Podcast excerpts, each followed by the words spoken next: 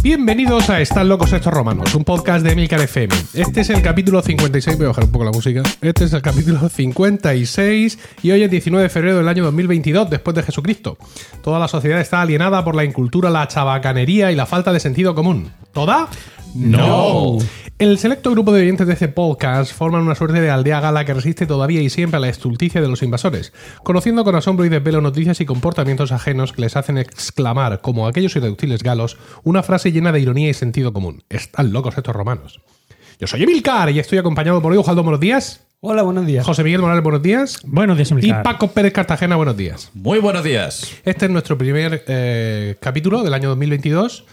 Porque no grabamos el mes de enero? No, no. ¿Y por qué no grabamos? el mes de enero? Porque estaba la cosa muy mal, coronavíricamente hablando, y a nosotros nos gusta de juntarnos. Claro. Pues sí. Sí, sí, sí. Y aunque nos hemos juntado a veces con mascarilla intermitente, pero una cosa que esté bien. ¿Hemos pasado por el COVID todos ilesos? No, yo no he pasado por el COVID todavía. O sea, que ha pasado el eso. Es que ha pasado ileso. Pero es que lo he preguntado mal.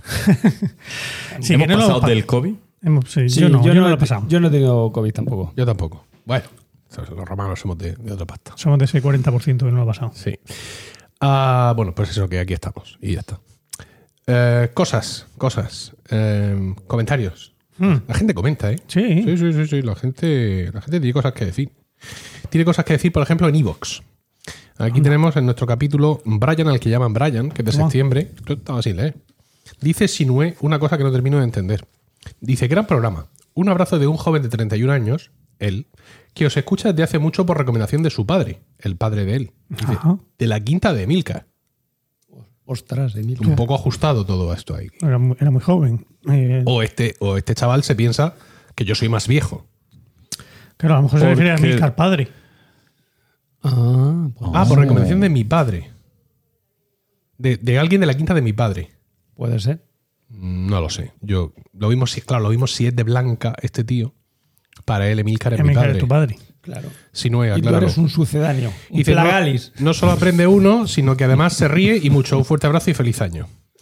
Antonio Ross dice, también en ese mismo capítulo, me ha parecido interesante la exposición de Diego sobre la reina María Cristina, reveladoras las pérdidas por traducción comentadas por José Miguel sobre la vida de Brian, inaceptable la revisión histórica de la traducción de Pijos Magníficos, ¿Verdad? increíble la revelación de que semejante estudio sea digno de una tesis doctoral. Luego nos preguntamos que por qué las universidades españolas están tan mal situadas en los rankings. Me ha gustado el análisis poético-literario que de las distintas canciones trap ha hecho Paco, poniendo de manifiesto que hay algo más de trabajo literario en ellas de lo que uno podría pensar, obviando el uso exacerbado del autotune o las temáticas enfocadas en las relaciones no tan amorosas y más sexuales. Por la parte de Emilio es la que me ha animado a escribir.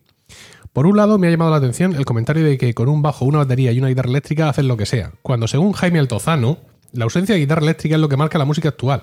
Lo podéis escuchar, otra cosa será estar de acuerdo o no en el minuto no sé cuánto de su vídeo y aquí está el enlace. También me llama la atención el sentido que le dais a la palabra liberal. Liberal y general no cuadra. La sociedad era más liberal en el buen sentido. Entiendo que liberal es aquel que defiende la libertad individual, pese a quien pese, como Voltaire decía que defendería la libertad de expresión. Esas dos expresiones de libertad pueden tener ambas partes que no nos gusten. No sé por qué. Me da que liberal en el mal sentido lo asociéis a libertad de mercado, que siempre ha tenido mala fama por su asociación con la derecha. Pero son solo facetas de la misma moneda. Para que veáis lo desalineado que puede estar eh, alguien liberal con lo que en España llamamos derecha, os paso este vídeo de Juan Ramón Rayo, bastante liberal él. Minuto 7, donde declara sus opiniones acerca de algunos temas, enlace de YouTube. Gracias por empellar esta nueva temporada, se os ha echado de menos en verano. Saludos desde Suiza. Eh, una- un momento. Venga. Cuando hablo de liberal, estoy hablando, mm, quiero decir, está muy bien lo de la libertad Voltaire, pero Voltaire no era liberal. El liberal era Adam Smith, que es el que propuso el, liberal, o sea, el, el liberalismo económico. Y yo hablaba de eso, del liberalismo económico, que sí es acogido con buenas, o sea, muy bien por la derecha, porque Sí. le, le gusta. Claro.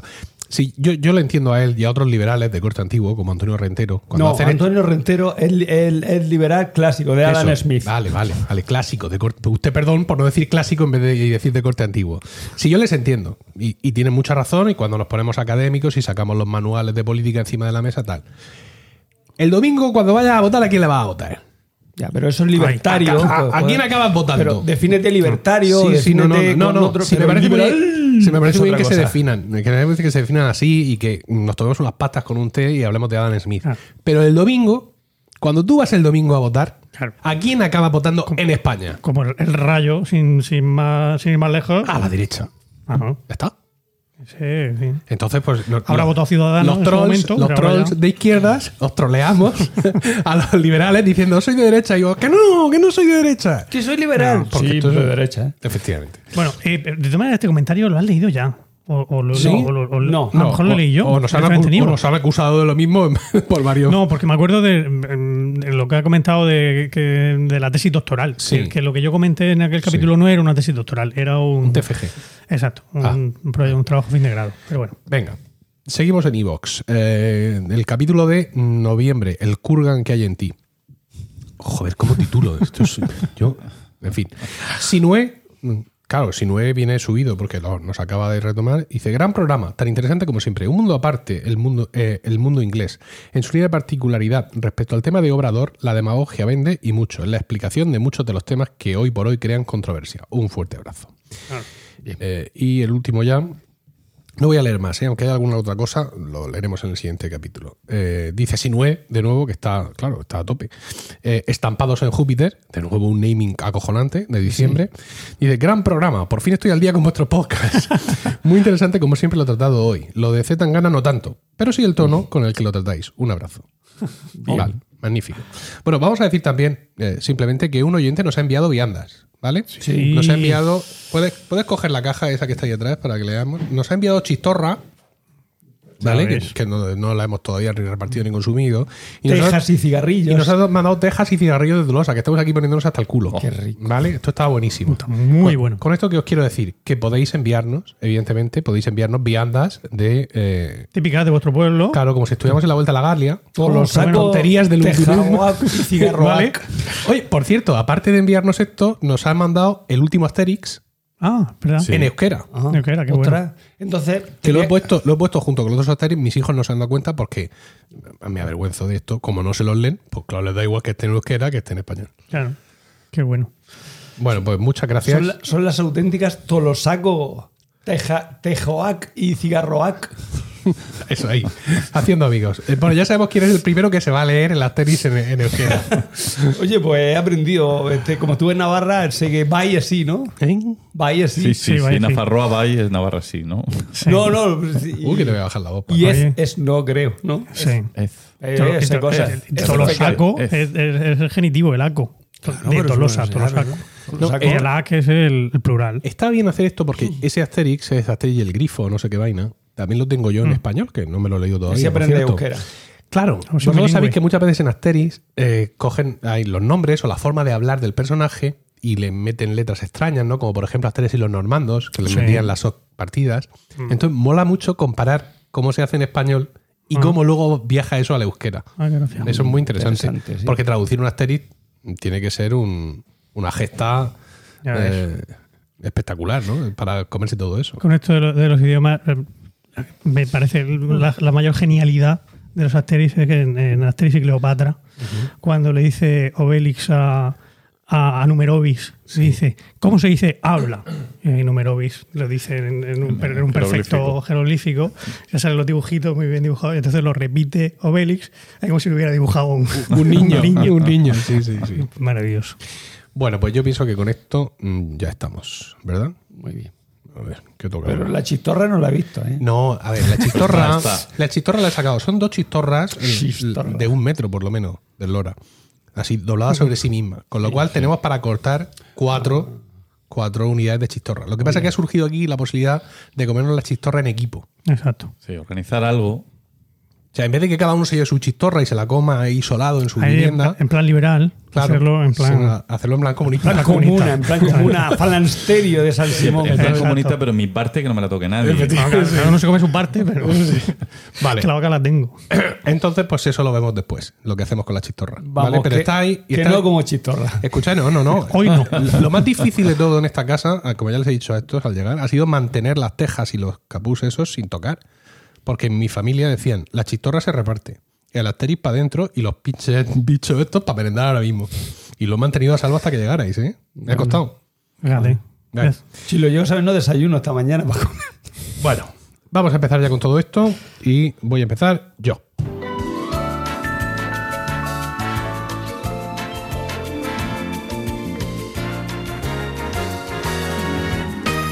Bueno, hoy voy a tocar un tema personal un tema personal que, que espero que, que os guste, que os solace. Es, podríamos resumirlo como la historia de una obsesión. ¿Vale? Vale. Y quiero empezar haciendo un, un llamado a vuestra cultura familiar en general, tanto la de vosotros, queridos amigos, como la de nuestra audiencia. Yo estoy seguro que en vuestra familia existen diversas formas de llamar a las distintas casas o dependencias en las que vuestra familia ha vivido o discurrido. Es decir, cuando estás en tu familia y hablamos del piso, ¿no? hablamos de la casa de la ciudad. Cuando hablamos de la parcela, por ejemplo, también se usa mucho, se habla de la casa del campo de los abuelos, en concreto, ¿no?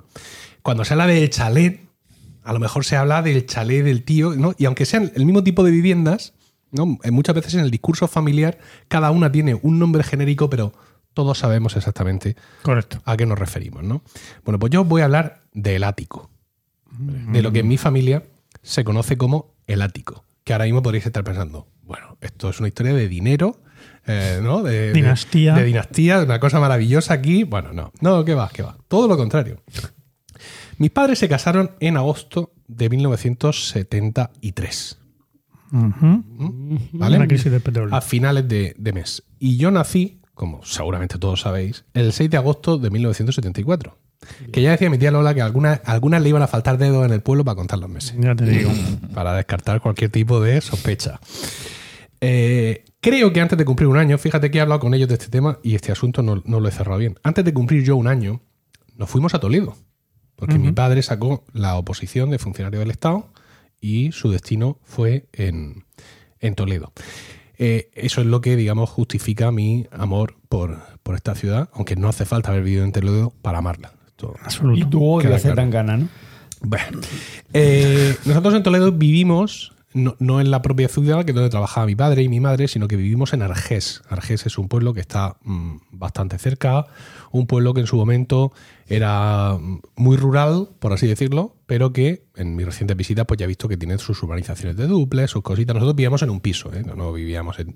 Pero que, que cuando tú entras a Argés, por la carretera viniendo de Toledo, tú ya ves que ahí pues hay casas bajas y luego ves cómo pues el pueblo ha ido, ha ido a más. Está en plan dormitorio, ¿no? Bueno, hasta tal punto que mi, mi tía Lola, mi tía abuela, que se vino con nosotros para poder cuidar de mí, mm, uno de los recuerdos que tengo, que no sé si lo he contado en el podcast, es ir con ella a la vaquería de la señora Berna a por leche y que se escapara el ternero y que se vi- viniera hacia nosotros. Creo que es la primera imagen que tengo grabada en mi córtex, ¿no? Un ternero corriendo hacia mí, ¿vale? Eh, Mm. Puede ser perfectamente.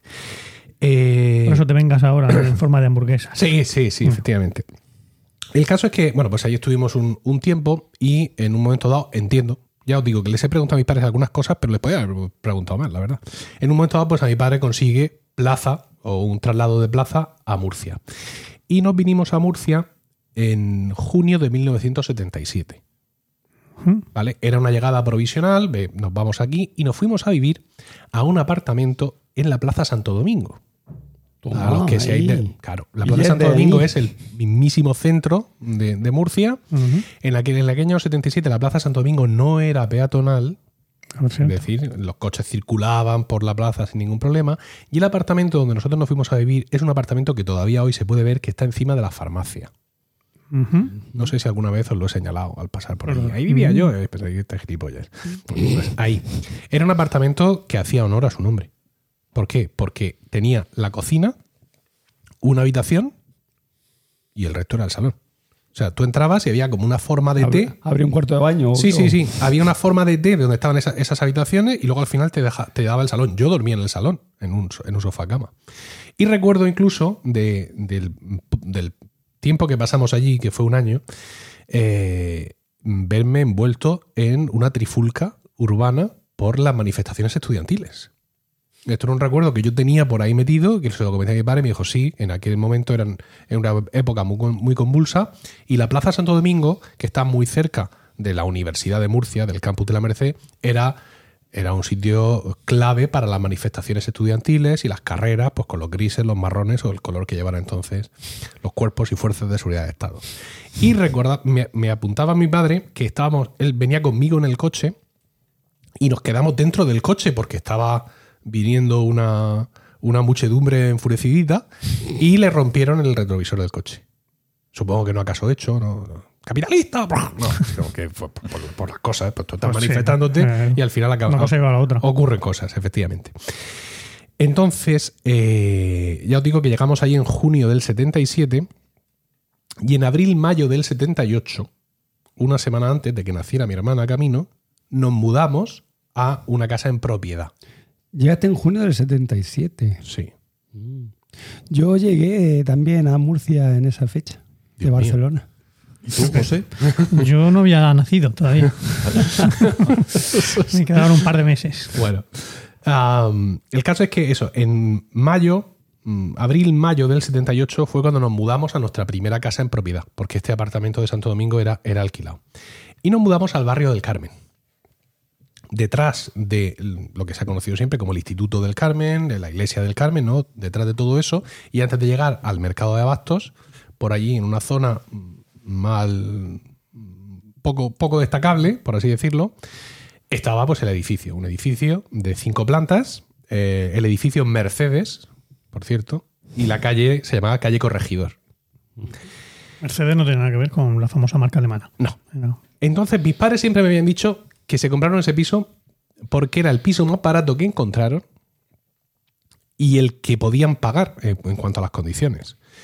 Para quien no lo sepa o no lo recuerde, en el año 77-78 nuestros padres o, o abuelos estaban pagando préstamos hipotecarios al 20%, al 25% y todo este tipo de historias, que yo realmente no entiendo cómo, cómo la ciudad sobrevivió. ¿no? O sea, la ciudad, perdón, cómo la sociedad la, la sobrevivió. O sea, como no se puso todo el mundo en guerra, como no, no ardieron contenedores, en fin. Porque claro, no había dinero para comprar mecheros. Seguramente. Entonces, claro, a mí esto siempre me extraña. ¿Cómo que la, cómo un ático, porque era un ático, era la casa más barata que os podíais comprar? ¿no? Porque ahora mismo asociamos ático con lujo. De hecho, cuando una promoción se pone a la venta, las primeras viviendas que se venden, pero vamos, licuadas, son los áticos. Porque vi- viene la gente con dinero que quiere, que quiere lujo, que quiere expansión, que quiere terraza, que, quiere todo eso y pone ahí billetes encima de la mesa. Y eso me ha extrañado mucho, ¿no? Aquella casa era una casa curiosa. No estaba muy bien dibujada, ¿no? Tenías un, un- Tú abrías la puerta, entrabas, tenías un, un pequeño recibidor, un pequeño pasillo de unos 5 metros y ya girabas a la derecha porque no te cabía otra y tenías un pasillo que era largo de cojones. Y en ese pasillo, pues a la derecha te iba encontrando la cocina, un cuarto de baño, una habitación, ahora otro giro de pasillo. Pero oiga, y a ese giro de pasillo te encontrabas otra habitación y ya el salón. Un salón bastante amplio, un salón eh, horizontal como este en el que estamos, no tan grande. Y a continuación del salón estaba la habitación de mis padres. Ah, o sea, voy a atravesar el salón para llegar. Sí. Entonces, del salón estaba la puerta que daba a la terraza. Una terraza que daba a mediodía. O sea. Murcia, un, un ático, lo vaya de acá el sol de arriba, Dios. y encima a mediodía para que no te pierdas nada. Ya se va entendiendo todo. ¿Vale? Entonces, La, la, baratura. la segunda habitación, la que había al girar el pasillo, tenía una ventana que también daba a esa terraza. Y la habitación de mis padres, pues evidentemente también tenía una ventana que daba a esa terraza. Luz no te iba a faltar. No, no.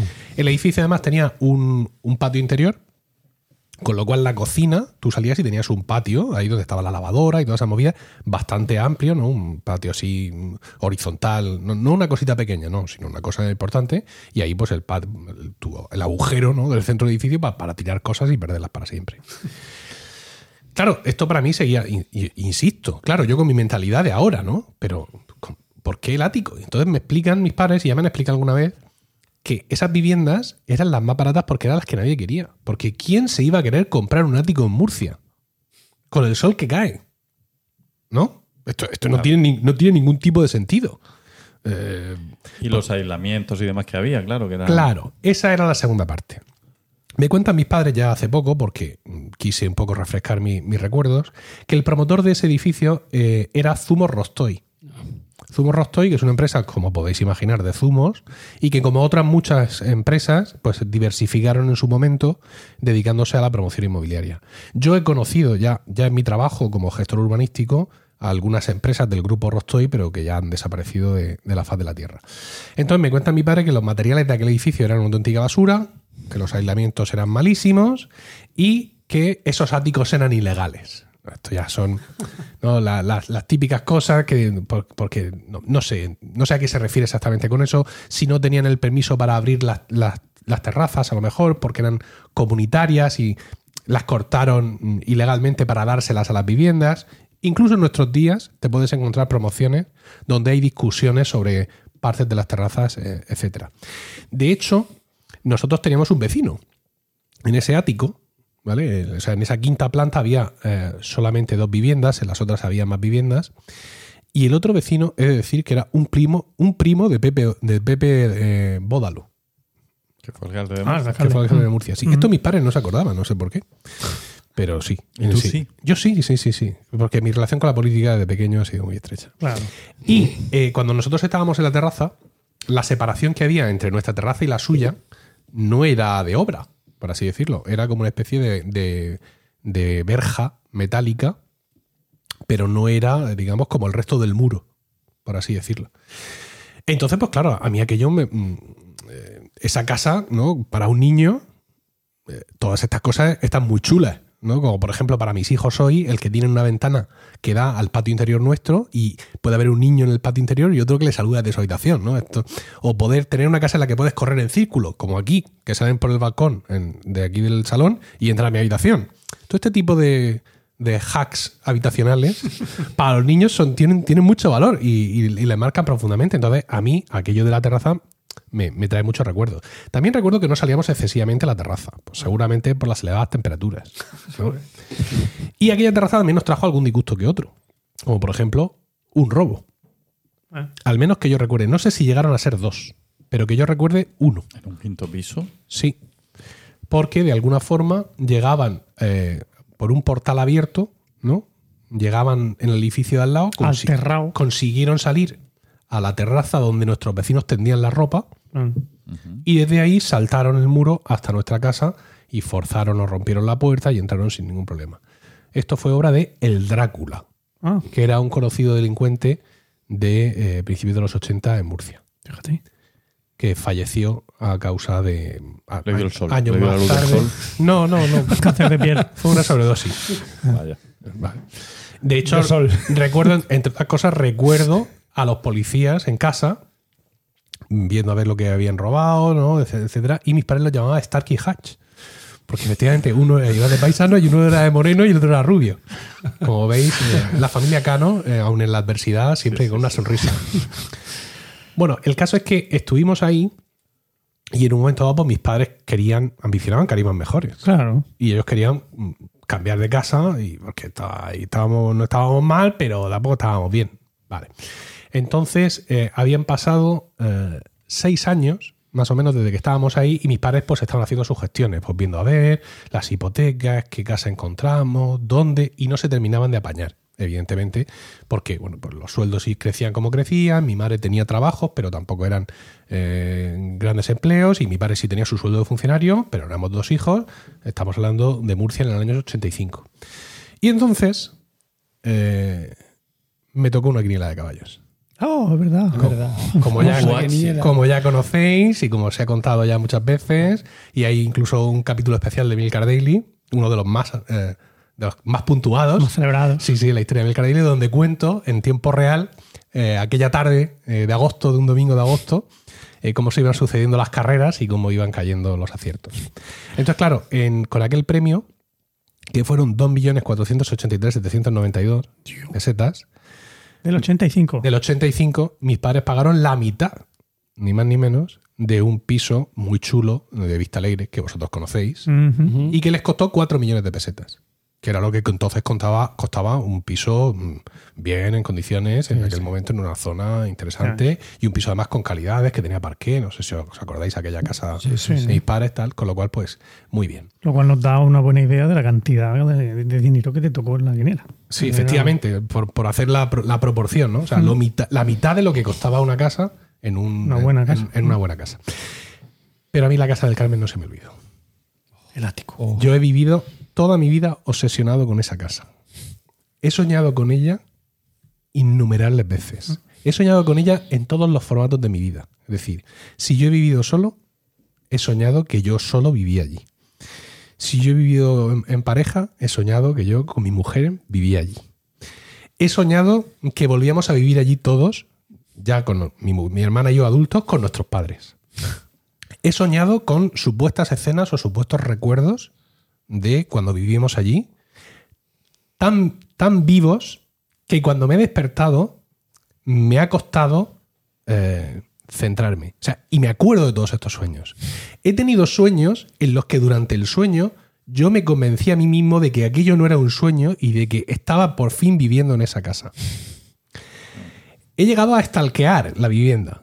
¿A qué? Eh, sí, Stalkear. sí, esto es ir una ahí, cosa- a ver. Ir ahí a ver. Ah. Mira, a ver. ¿Vale? Ah, sí, ahí. Sí, sí, sí, sí. Tocar el telefonillo. Estamos muy bien, estamos muy bien de la Cartera cabeza. comercial. No, no llegué. Es decir, que, que mi dedo flotó por encima del botón, pero no llegué a pulsarlo. Eh, fue, esto fue hace, no sé si dos años o tres, que me contrataron para dar unos cursos, unos seminarios de podcasting a Fuerzas Vivas del barrio del Carmen, allí en, en- en lo- en las oficinas y en, las- los salones que hay en el, en el edificio del Mercado de Abastos. Y salí de trabajar a las tres, me fui y comí allí en un, en un bar allí al lado, y me quedaba un rato y sentí que me llamaba. O sea, ríete tú de Gollum y del anillo. Me fui para allá, vi cómo se había reurbanizado la zona, porque eh, el, el autobús que me traía del colegio a mí me dejaba en la puerta de la iglesia del Carmen. Entonces yo doblaba por todo el instituto y para llegar hasta mi edificio yo tenía entonces de pronto una calle de tierra, amigos, con una hilera, una hilera tremenda de, pues eso, unos 100 metros de viviendas achaboladas en planta baja. ¿Vale? Y luego ya girabas y entonces pues te encontrabas un, un nuevo, un nuevo- una nueva zona así de tierra donde aparcaban coches y ahí, es decir, que aquello estaba urbanizado de aquella forma. Pues ya he visto que todas esas viviendas achaboladas efectivamente fueron derribadas, se construyeron allí otros edificios, ya la calle tiene otra pinta, el instituto cerró bien por detrás el, el patio, etcétera, y ahí estaba el portal del edificio Mercedes, renovado, renovado, con, con otra pinta, con otros pulsadores, y me costó no hundir el dedo allí y decir cartero comercial, como dice este. Para, mm, para subir, claro, porque es que tienen videoportero ahora. entonces, para subir, ¿sabes? No ya subir arriba y, y- y tocar y acabar con una orden de alejamiento, sino para ver el ascensor, las escaleras, el rellano de arriba, porque esto, mm, quiero decir, yo he traído esto aquí para sacarlo fuera, ¿sabes? para, para miraros a los ojos mientras lo cuento, para que me lo diga la audiencia y para tratar de entre todos superar esto. Pero esto no ha sido lo. mm, O sea, todo esto, lo- mm, el, el momento peor mío de recuerdo de todo esto es cuando soñé, no ya que yo vivía allí o tal, no, no, no. Cuando soñé que Manuel Soler, nuestro amigo, Manuel Sí, Soler sí. Tenorio, compañero en el podcast de la música, vivía allí con su hija y con la madre de su hija. Y cuando estaban instalados, evidentemente me llamaban para que fuera a visitarles. Y recuerdo ese sueño con, con una angustia, con unas palpitaciones, porque claro, o sea, no es ya que haya alguien viviendo en mi casa. Es el cabrón el cabrón está tocando el piano el cabrón aquí de en- en mi casa. Sí, sí, sí, sí, sí. Una cosa así. Y, y, lo- y con aquel sueño. Celos, eran celos. Eran celos. Totalmente. Sí, sí, sí, totalmente, Manuel. Eh, no sé si has pensado alguna vez vender tu vivienda y comprarte una en el Carmen, pero esto podría mm, ser un punto de inflexión en nuestra, en nuestra, en nuestra relación. Fíjate, podría haber venido hoy Manuel a, a ver el podcast, al final no, no ha Sí, venido, sí, sí. y se hubiera encontrado con esta. ¿no? Con esta con- con- hubiéramos roto la cuarta pared, ¿no? Con nuestro único espectador en- en- en persona. Y, y- y eso es. De hecho, alguna vez de broma, eh, comentando con la familia todo esto, con mis padres y con mi hermana, que no entienden en absoluto qué me pasa en la cabeza en general y con esto en particular, les he dicho mm, que si a mí me tocara un- una lotería brutal, pero brutal, ¿no? Desmesurada, que yo me compraría ese piso. Y nos hemos reído todos y había uno que no se reía. había uno que no se reía, que era yo. Y bueno, pues sí, efectivamente, este es, eh, este es Tu mi- valiente testimonio, ¿no? Sí, Es tu esto es- obsesión. este momento de terapia que O yo. sea, que estuviste allí desde los 5 hasta los 11, 12, 13. Sí, desde los 5 sin cumplir hasta los 10. Claro, que son años para un niño fundamentales. O sea, es- to- toda tu mitología se genera ahí. Claro. Además, tengo, yo te digo, muchos, muchos recuerdos muy salpicados. Recuerdo estar con mi madre viendo, viendo allí mm, cine eh, por las noches. Recuerdo que desde mi habitación a veces mm, entreabría la puerta para ver la tele, porque cuando me habían mandado a acostarme yo quería ver la película. Recuerdo cuando en mi habitación estaban las literas y dormíamos mi hermana y yo juntos. Luego cuando la pasaron a ella. Antes de todo eso, que esa habitación también fue salón, donde yo dormía, porque el salón grande era un salón de estos con muebles tal y cerrado siempre, hasta que mis padres dijeron, ¿qué coño estamos haciendo con nuestras vidas? ¿Por qué perpetuamos esquemas del pueblo? Vamos a, a recuperar nuestro salón. O sea, tengo un montón de, de recuerdos de todo aquello. Algunos mm, tragicómicos, como por ejemplo, yo tenía un burrito, eh, un burrito pues Sabanero. que con sus orejas, sus orejas tiesas, tendría a la altura pues más o menos eh, pues, un metro de alto o así desde el suelo. ¿No? Era un burro teóricamente de peluche, pero claro, rígido. ¿no? Una, una cosa un poco extraña, donde tú te subí, te podías subir al burro, un niño se podía subir a ese burro y quedarse ahí subido. ¿vale? Está. Mm. Y cuando yo, pues ya, eh, en un momento dado, ese burro yo lo usaba como, um, como perchero, ¿no? Como lo tenía ahí, pues de ahí colgaba. Galán de noche. Sí, efectivamente, como galán de noche. Tengo, tengo un galán de noche yo. Y eh, claro, el burro, imagínate cómo podía estar. Burro estaba, burro muy malamente, ¿no? Porque, porque, claro, el pelito del burro pues no era angora, precisamente. Y eh, mi madre siempre profería maldiciones contra el burro ese, esa mierda de burro. No decía eso, pero decía, ese burro mm, tan incómodo de ver, quizá podríamos disponer de él en algún momento. Y yo, no, que es mi burro. Tu madre no puedo creer con, el, que, con lo sutil que es ella. Pero para ahora que, yo decir soy, las cosas. ahora que yo soy padre la entiendo, digo José. Y recuerdo perfectamente venir del colegio, ¿vale? Porque entonces los niños nos dejaban el autobús y con cualquier edad tú ibas andando tú- a tu casa sin ningún problema, ¿no? Entonces yo recuerdo volver del colegio con mi, con mi cartera y llegar allí a esa, a, ese, a esa replaceta todavía de tierra donde había coches aparcados y tal y ver en la basura mi burro. Sí, había llegado su momento, de irse al cielo de los burros. ¿Y cómo fue esa entrada en casa? Pues como sabía perfectamente cuál era mi posición en la cadena trófica, pues seguramente algún comentario, eh, o lo mismo ni siquiera eso, ¿sabes? O sea, que no entraste llorando ni No, dándote no, golpes de no, pecho. no. Quizá yo también comprendí que era el momento de dejarlo marchar. Ya. Que es algo que todavía no he llegado a hacer con el recuerdo de esta casa, como podéis comprobar. ¿no? Y pues nada, ¿Y tus padres vendieron la casa, la alquilaron? la ¿Qué vendieron, la vendieron. vendieron? Sí, sí, sí. La vendieron. Y con ella pagaron la otra parte del piso. No, no lo sé, tampoco le, se preguntó mucho por su situación financiera. No sé si se llegaron a hipotecar, a lo mejor sí, pero ya claro, en una parte ya muy pequeña. Porque no creo que sacaran dos millones en aquel momento por aquel piso. Si ellos lo habían podido comprar, no creo que sacaran dos millones. si ellos lo habían comprado en 77, dudo mucho que sacaran dos millones. Pues, No, no sé, no, no, no- no lo sigues sin idealista, a ver si está a la venta alguna vez. o- de- hombre, se supone que tú me tienes que ayudar a lo contrario. No, no. ¿qué va? no, tú vas a... Claro, claro, hacer sangre. Sí, no, no, no.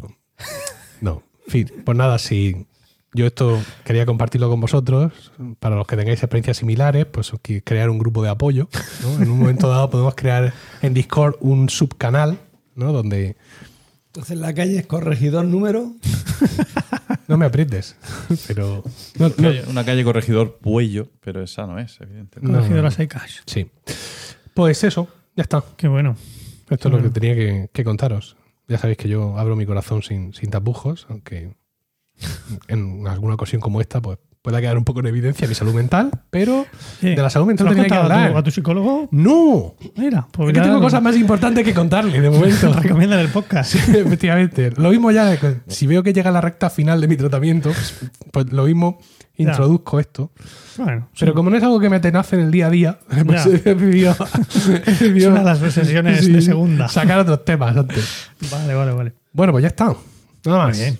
Muchas gracias, Emilcar. Nada, a vosotros por, por vuestra comprensión mm, escuchante. ¿no? Por- Eh, ¿Seguimos? Por favor. Venga, pues vamos a seguir con Paco.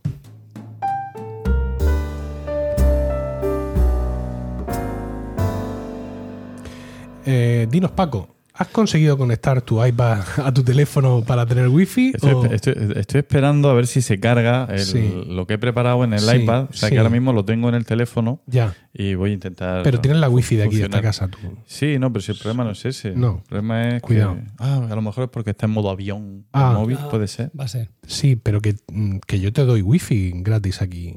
Esto. No hace falta que te conectes al. Empiezo así y si veo que no, zurula. Bueno, pues sí, sí, efectivamente. ¿Sí? Efectivamente. ¿En serio? Sí. Eh, estaba, estaba votando Emilio y digo, mira, por ahí puedo enlazar yo con mi tema. Que él cuando, cuando venía, volvía del colegio y lo dejaban en, en la parada del bus, ¿no? pues se iba andando solo a su casa. Y no pasó nada nunca, o si pasó, pasó algo alguna vez. Y con 11 años me iban dando desde Vistalegre, 11, 12, 11, 12, 13. Ya en la casa nueva. Desde Vistalegre a Jesuitinas. Yo. Que Estaba al lado de la casa vieja. Y no era el único. O sea, no es que dijeran, oh, qué padre es eso. No, no, no, no. Eh, muchos niños nos íbamos andando al cole. Yo con 11 años me iba de, de Vista Alegre a los maristas de la Merced, que está en la otra punta de Murcia, pasando malecón, con gitanos robando, etcétera, etcétera. Sí, sí, sí. Dame ese reloj. Bueno, que te habrá pasado alguna vez, te habrás tenido algún encuentro Sí, sí, sí. desagradable, Dame ¿no? ese reloj. Sí, yo también en ese tres del veces. colegio, mm, desde Vistalegre, sí tuve encuentros, bastantes encuentros desagradables. Sin embargo, cuando mm, desde la parada del, del autobús en el Carmen pasaba por delante de todas las chabolas, por ahí nunca me pasó nada. Fíjate. Pues yo iba a hablar de los móviles en, el- en los institutos. Ah, Ah. tema interesante. Tema que sí, que Diego, no sé cómo lo habréis solucionado en el tuyo, pero en el mío tenemos ahora una, bueno, más que movida, una corriente renovadora que ha llegado, han llegado nuevos compañeros al centro, traen costumbre de otros centros y se ha suscitado un debate que este teníamos cerrado, pero se ha vuelto a abrir. Bueno, el, bueno, sabéis que aquí en Murcia ¿no? la normativa de la comunidad autónoma sobre este tema deja libertad a cada centro educativo para organizar el tema del uso de los móviles. El liberalismo es lo que tiene. Eso es. Entonces, pues un centro puede desde prohibir totalmente eh, el, no, no ya el uso, sino el llevar La tenencia. la tenencia. Lógicamente, eh, nadie va a controlar si el alumno lleva el móvil en la mochila o no. No se van a abrir las mochilas. Pero si por lo que sea un móvil suena en una mochila y en ese centro está prohibido llevar el móvil al centro, pues es- el centro puede requisar ese móvil en las condiciones en las que se haya establecido y ya, pues, cada, cada centro decide cómo se devuelve y qué sanciones conlleva esa posesión. En mi centro, eh, O venderlo por Wallapop. No. en mi centro no es el caso. Eh, en mi centro eh, lo que se hace, se permite llevar a los alumnos el móvil al instituto, pero no sacarlo eh, ni en los pasillos ni en las aulas, salvo que un profesor de permiso por alguna actividad. Eh, y se permite sacarlo libremente en los recreos, en, en el patio. ¿Vale? En mi centro no, los recreos tampoco. Tampoco. Eh, bueno, pues Lo esto otro tiene- sí, lo otro sí. esto- las sanciones que están que se, que se establecieron para esto fueron eh, primera vez que un profesor te pilla con el móvil en sí, donde no puedes tenerlo, te lo retira y al final de la, de la mañana pasas por jefatura y lo recoge. Uh, qué flojo. Segunda vez, Segunda vez, segunda vez mueres, ¿no? te tira una hostia y te vuelve la cabeza del revés. Segunda vez lo tienen toda la semana, ¿no? Mm. Y en la tercera vez no te lo devuelven hasta que no venga el padre o la madre a recogerlo. Qué coñazo. Sí. En mi, en mi instituto es, si te cojo con el móvil, dame el móvil y va a jefatura de estudio y lo recoge el padre directamente. Yo. Y si no te da el móvil, que es lo que, lo que yo prefiero, o sea, yo digo, dame el móvil. No, vale. Amonestación y te vas a tu casa tres días. Así que yo estoy deseando pillarlos con un móvil para echarlos. Yo soy así. Y, y lo hacen mucho. ¿No me, me vas a dar el móvil? No, vale. Gracias. Alégrame el día, ¿no? Les dices. Make my day. Bueno, ¿lo, lo hace, ¿lo hace muy a menudo esto? ¿O solo cuando Eh, te es sientes que- frustrado en tu vida personal? Que no, es que no los pillo con el móvil. Pero yo, yo, No hay yo, manera, qué yo- cabrones. yo de- yo deseo fervientemente eliminar el mayor número de alumnos en mi clase ¿No, porque no te haces el longi, clase. ¿No te haces el longi para decir, como no miro, no miro, y entonces para que lo saquen o no provocas esa No, situación? no, no, no, no. No, yo quiero, yo quiero que no saque, yo quiero pillarlo. Quiero decir, yo quiero quitarme gente de clase. La radio hay que bajarla como sea, ya sea con móviles o ya sea No sé. Bueno, pues yo hasta, hasta ahora, que yo sepa, pero tampoco he indagado mucho, eh, es, es muy frecuente que un alumno pierda el móvil la, la primera vez. Eh, más raro que le pase la segunda y no conozco yo ningún caso, se habrán dado, pero yo no los conozco de alumnos que tenga que venir al padre a recoger el móvil. ¿vale? O sea que diríamos, está funcionando estupendamente, joder, qué centro, qué bien lo hacéis. Bueno, pues no, el caso es que no, no funciona porque en realidad eh, hay mucha laxitud en la aplicación de esa norma. Ya. Es decir, los profesores vamos por los pasillos de una clase a otra, vemos alumnos con el móvil y como mucho al pasar les dice guarda el móvil. Pero ya está.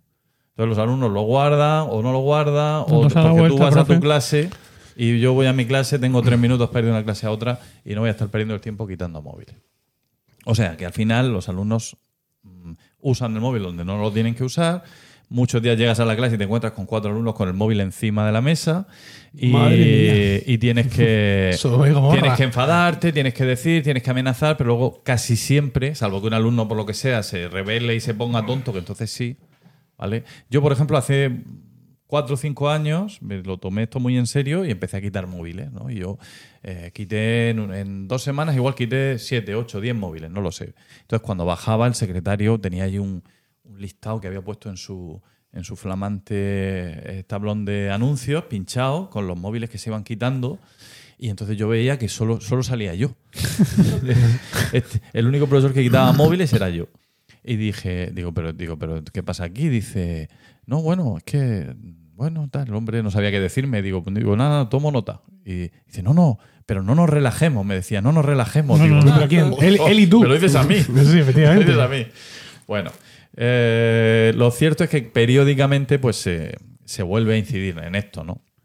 Y siempre hay como pequeñas campañas de la campaña de Navidad antimóviles, ¿no? Entonces, a la, a la vuelta de Navidades vamos a ser todos súper rigurosos, ¿no? Y, y lo- se les dice a los alumnos, el primer día somos todos súper rigurosos, durante una semana los alumnos van asustados y casi no lo sacan, no lo ves, pero al cabo de una semana se dan cuenta de que todo ha vuelto a la normalidad y, y siguen, No, no llegamos a San Antonio, ¿no? siguen con, sí, con esas. No, prácticas. nada.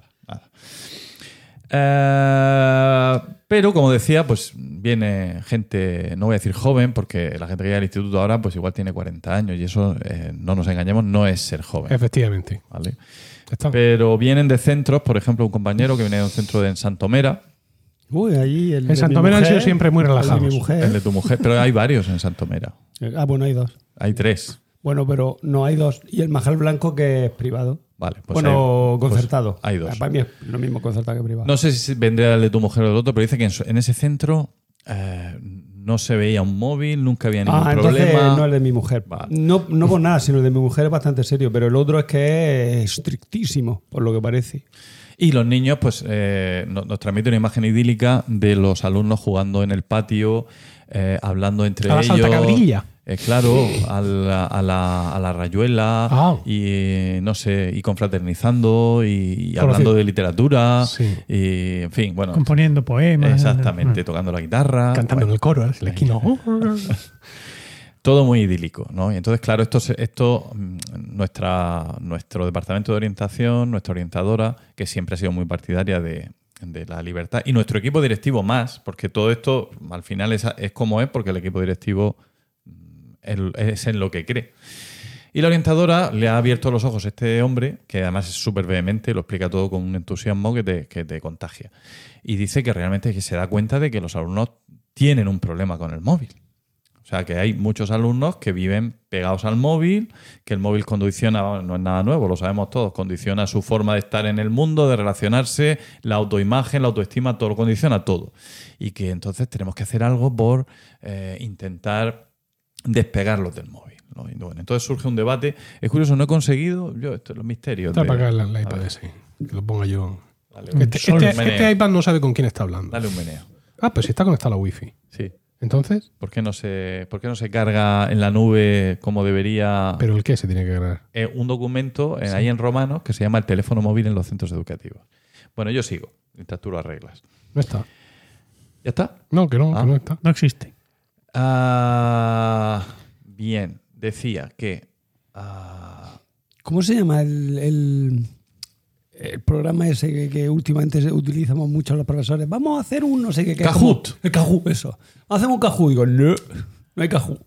Bueno, pues sí, eh, la mayoría de profesores, porque claro, tú, yo lo he estado hablando con compañeros, ¿no? A ver qué piensan, ¿no? Y entonces hay de todo, hay, mu- hay diversidad de opiniones. Los de inglés son muy de cajú, ¿eh? Diría que en mayoría, no solo de inglés, los de inglés, los de francés, los de lenguas en general. Sí. Y luego están los de educación física, que les gusta mucho usar el móvil para, me- para seguimiento de actividades físicas. Sí. Vamos a dar, como tú, 25 vueltas al mismo circuito. Venga, pues con el móvil. Así controlamos ritmo, pulsaciones y tal. eso es una herramienta. Eso mal pensado. Es una herramienta, pero hay centros donde ni, ni, Ni esa ni herramienta. para eso. Claro, ¿vale? Luego hay otros centros donde el profesor, simplemente con decirlo, ya es suficiente. Decir, chicos, mañana traeros el móvil que vamos a usarlo. O traerlo siempre porque normalmente lo vamos a usar. Pero ya sabéis que solo lo podéis sacar cuando yo diga que lo saquéis. Otra variante es. El profesor tiene que avisar a los padres de que sus hijos se pueden llevar el móvil ese día y los padres autorizarlo. Eso también, también se hace. Total, que, que hay bastantes compañeros que los están usando. El tema del Kahoot. El Kahoot es una aplicación eh, educativa para hacer, eh, bueno, pues concursos, ¿no? De tipo Sí, test, preguntas ¿no? tipo test. Mm. Sí, te hace preguntas con cuatro opciones y entonces pues se valora el acierto y la velocidad. ¿no? Entonces al final siempre hay una clasificación y a los chicos les encanta. Mm. ¿vale? Hay quien piensa que, se- que son actividades útiles para aprender. ¿vale? Yo, lo, yo lo pongo en duda totalmente. Decir, me parece que no se aprende nada haciendo Kahoot y he hecho Kahoot y me he esforzado por hacer Kahoot bien hecho y he visto que los chicos pues les da igual, lo hacen al tuntún y, y quiero decir, y a, y- y a la semana le preguntas por el Kahoot que hicieron y no se acuerdan absolutamente de nada de lo que han hecho. Entonces, eh, bueno, como entretenimiento puntual para, eh, eh, Sí, digamos, aligerar un poco una clase que sea muy densa, pues no te digo que no. Y como cierre de una explicación para ver qué han retenido y tal, vale, bien, pero que el, el abuso de, de ese tipo de herramientas tampoco es, me parece que sea muy didáctico. Eh, me metí a una. A un, Hay opciones para hacer cosas parecidas sin necesidad de móvil, que las utiliza mi mujer Irene, que es profesora de primaria, eh, con unos códigos QR que, lo- que se los repartes a los críos y entonces los ponen impresos, ¿no? Los códigos Sí. QR, que dependiendo de la, po- de la posición en que lo pongan, significa la A, la B, la C o la D. Y se puede ¿Y hacer. por qué tiene que ser con un código QR y no puede ser con una A, una B, una C? No? Porque es más difícil de, de reconocer luego con la, con la cámara. La cámara del. O sea, eso lo, lo reconoce automáticamente con, Ah, el móvil. Ah, o sea, que la- tu mujer una sí lleva su móvil. Sí, Claro. el profesor lleva el móvil y saca, escanea lo que la respuesta de los. Ah, y ahí, le, y ahí le recoge los. Claro, ah, pues mira, respuestas. pues es una solución. Simplemente tienen la ficha y la. Ahí entramos en, otro, en otra derivada o en otro problema, ¿no? ¿Hasta qué punto eh, el profesor, si se prohíben los móviles, debe hacer uso del móvil? ¿Tiene que ser un ejemplo en el uso del móvil? ¿O, Claro. o- o somos o no somos lo mismo los alumnos y los profesores? Que efectivamente no somos lo mismo y para muchas cosas está muy claro y nadie lo discute. Pero en el tema del móvil, si hablamos de, de, eh, en fin, de dar ejemplo, quizás eh, no es lo más práctico, A ¿no? mí, Usarlo. a mí- a mí una antigua jefa de estudio me echó la bronca porque llevaba los cascos puestos para escuchar música. Toma, ya está resuelto. Digo, es, Sí, que- es que se ha ido el internet de mi casa. es que soy el de música, le dije. Que se ha ido el internet de mi casa. Ay, amigo. Entonces estaba conectado a mi wifi. Que no es. Pero que no- pero no, estaba conectada a internet. De hecho, estoy recibiendo mensajes de la alarma que me dice, oye, que estoy conectándome, tengo aquí una SIM y voy a ir tirando. Pero esto ve mirándolo. Nah. ¿Vale? Entonces lo he conectado a tu propio teléfono móvil y se descarga la nota al pescozo. Genial. Bueno, total. Que, bueno, pues ya decía, en mi centro se ha relajado mm, un poco. no- nunca lleg- hemos llegado a ser muy estrictos, pero últimamente la cosa ya está bastante Pero, a desmadrada. ver, un momento que me he perdido. Entonces, el señor este que ha venido de Santomera de- quería. Propugna ¿Qué es lo que que, cambiemos la normativa y Sí. que prohibamos el móvil en el centro en todo momento, salvo excepciones concretas puntuales para profesores concretos Vale, y vale, puntuales. Esa es su propuesta. ¿De qué asignatura es? De lengua española y literatura. ¿Cómo se llama? ¿David? Sí. Ostras, lo conozco. Bueno, ¿quieres contarnos algo de David? David, no, que- era compañero de mi mujer. Muy un alto. tío muy simpático. Sí, muy alto, así, guapo, muy abierto, muy. guapo, sí. Bueno, guapo tampoco tanto. Pero bueno. Efectivamente. Normalillo. Ya está viendo ensalzar a otro. Si te gustaba a ti, eso no quiere No, decir que sea no, guapo. no, que recuerdo que tenía, vamos, quiero decir que Va a se ser veía un hombre que- muy simpático y muy así guapo. Y... Sí, dicharachero, muy abierto, majete, sí, es buena La gente. vida está muy buena, ¿eh? ¿Cómo? Vale. Que esto está muy bueno. Está buenísimo. Pues resulta que mientras, mientras os ponéis como auténticos cochinos. Ay, y yo no puedo. a falta de Kiko. Aprovechad, aprovechad. Bueno, Un toque de vainilla espectacular. Oh, porque estás comiendo tremendo. todo el día. Ah, los problemas que nos genera ahora mismo pues son eso, retrasos eh, al llegar a clase, porque el alumno que se queda con el móvil mandando WhatsApp y tal, pues siempre llega tarde. Eh, problemas a veces cuando tienes que mandar eh, que lo guarden y no lo hacen, o lo hacen pero, pero pierden tiempo, o lo usan a escondidas. Casos de copieteo, hay quien usa el móvil, que yo, que conmigo lo habrán hecho también, pero a mí me parece un poco increíble, ¿no? Que, que un alumno, bueno, no, no es tan increíble en realidad. Si tienes una clase de 30 alumnos, que uno en un momento dado se ponga el móvil, lo lleve preparado, se lo ponga, lo mire y lo copie, tampoco. Si, la- si las chuletas, lo más increíble del mundo son las chuletas. O sea que a partir de ahí. Eh, pero no hemos tenido tampoco incidentes graves con- relacionados con las redes sociales, con la privacidad, con acoso. Ha habido algún casillo. Bueno, por ejemplo, hace poco la directora nos comentó que la inspectora, o sea, en un caso de, digamos, de un enfrentamiento entre alumnos en, en Instagram, la inspectora recriminó, o sea, la inspectora recriminó a la directora porque el centro no hubiera terciado en eso. Y dijo, pero ¿cómo vamos a estar nosotros pendientes de que los Del de que- Instagram de del Instagram de los alumnos? Dice, si son alumnos del centro, ¿eh? Mm, el centro tendría que estar. O sea, bueno, esto yo creo que son cosas de la inspectora también, ¿no? Interpretaciones de la inspectora. Pero O sea, ¿y entonces, ¿qué haces? Tienes a un profesor siguiendo a todos los alumnos de Instagram. todo el- claro. Y que, los alumnos o sea, en Instagram te admitan como amigos. No puede ser solo. así de, de ridículo. Pues, Tiene que que haber algo- a- algún enfoque un poco más sensato. Ya, pero, pero es que si, si eres, el- eres tú un profesor, venga, venga, sí, sí, yo me encargo de vigilar a estos, a estos cabrones.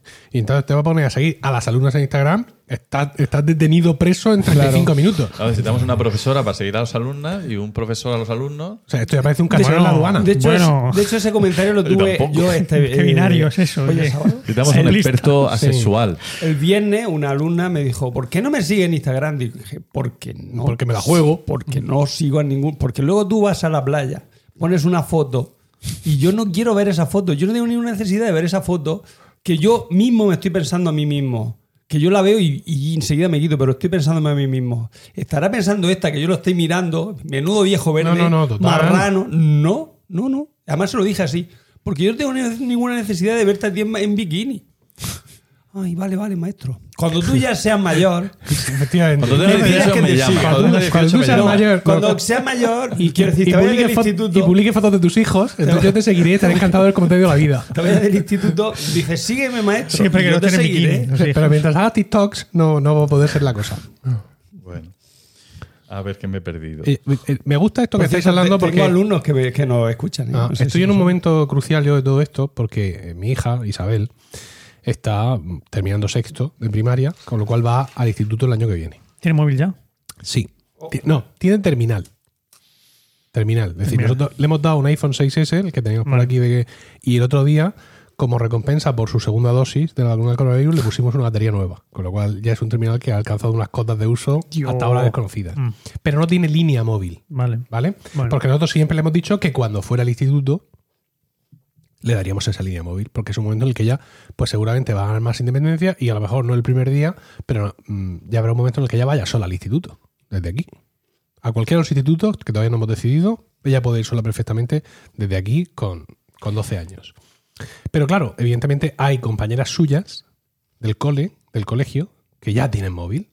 Ah, Entonces, pues mi hija tira, no hace ese pool. Y yo, no sé muy bien cómo gestionar esto. Lo que sería, digamos, mi postura es siempre, digamos, a ser más permisiva.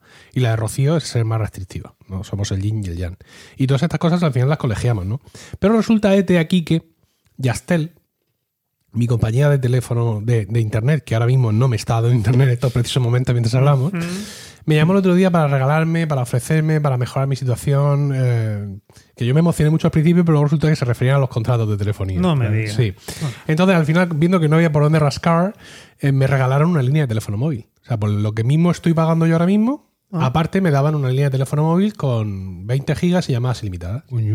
Sí. Está bien. Hombre, ya lo creo. Dije, La ah, quiero. la- dije, amén, ahora mismo. Y me llegó la SIM ayer. Y tuve, eh, entonces le escribí a mi mujer y le dije, eh, Yastel me regala una línea móvil, tal, no sé cuánto, por lo mismo que estamos pagando. Como para Mujer, decirle, ¿pa' oye, esta podría ser para Isabel. Pero no se lo escribí a mi mujer. Tu hija. Sí. Ostras. Entonces, claro, borré el mensaje rápidamente porque pensé, digo, a lo mismo no, no tal, no sé cuánto. Pero a las dos y media, que es cuando ya llega al colegio, de pronto me veo una serie de iconos con todo tipo de manifestaciones de júbilo y gozo. Y yo, ay, hija mía, verás, tenemos que hablar. Pues se cogió un rebote importante, ¿no? Entonces, yo no sé, en este sentido, sí, digamos, seguir con nuestro planteamiento estricto y en septiembre darle su línea de teléfono móvil, o en la intención, quizá vana, de normalizar en ella el uso del móvil, que no sea una cosa tan deseada, dárselo ya.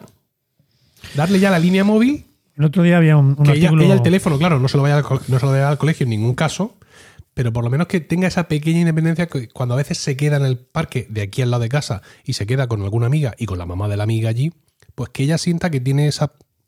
No sé, no, no, no sé en ese sentido cómo plantearlo. El otro día había un, un artículo en el, en el país, una entrevista a un señor, a un gurú de estas cosas, que decía que él abogaba por, por darle el móvil a los niños antes, mucho antes, antes de los 13 años. ¿Por qué? No digo yo que esté de acuerdo con él, ni. Mm. Porque mm, en esa edad todavía nos hacen caso. Ah, qué ¿eh? bueno. Entonces, en esa edad todavía puedes influir un poco en ellos. Sobre el- eh, enseñarles cómo se usa el móvil, qué es lo que se hace, qué es lo que no se hace. Sí, Si te esperas a los 13, 14, sí. a quienes escuchan es a sus amigos, no te escuchan a ti. Y se van a dejar guiar por ellos, en vez de por. Malditos amigos. Hay que dar eso. O sea, que, que lo que yo les enseño a los 13, a los 14, a los 15, va a seguir, lo van a seguir aplicando, va a seguir creyendo en No, ellos. no, no, de- antes de los 13. Antes, él- él Bueno, habla de antes a de la los edad 13. que sea, pero quiero decir a los- que, que a los en, 10, la, en la adolescencia, si se nos enseña pronto, Bueno, no, es que él habla de antes, o sea, antes de la adolescencia, ¿eh? Habla de en la infancia. A los 10 años, a los 8. Creo que hablaba de los 8 incluso. Claro, si yo ahora mismo a Emilio le doy un móvil, a mi hijo Sí, Emilio, sí, sí. claro, él va a usar el teléfono móvil como usa el iPad. O sea, el principal problema de mi hijo Emilio ahora mismo no es el terminal, es el tiempo de restricción de uso del terminal. Claro. Ese es su principal problema. A él tener tarjeta SIM, no tener tarjeta SIM es una cosa que se la pela absolutamente. Porque él, si estamos fuera, papá, dame conexión. Y se conecta como una garrapata a mi conexión móvil y, y funciona. Pero claro, si yo ahora mismo a mi hijo le doy un móvil con línea de teléfono, la línea de teléfono a mi hijo se la sopla de Claro. manera espectacular. Mm. Ni se entera de que eso está ahí y lo mismo, pues lo normaliza. Hombre, a ver, obviamente hay que. Y este hombre también lo defendía, ¿no? No, no es. Ala, cuando dárselo dice línea de teléfono quiere decir wifi independiente para poder No, me refiero a tarjeta, tarjeta SIM con un número No, de teléfono que, le, que le da conexión 3G, 4G Ya. para Donde quiera que esté. Claro, que al final el problema no es tener el número de teléfono. número en de teléfono es igual. la conectividad. Exacto. Si tú le das a un niño un teléfono móvil sin tarjeta SIM, pero tiene wifi, whatever donde va, Claro. el, el uso indebido mm, del teléfono, que es lo que nos preocupa, se va a producir exactamente igual porque ese uso deriva de la conexión. No, Al final es un, es un iPad pequeñito. claro.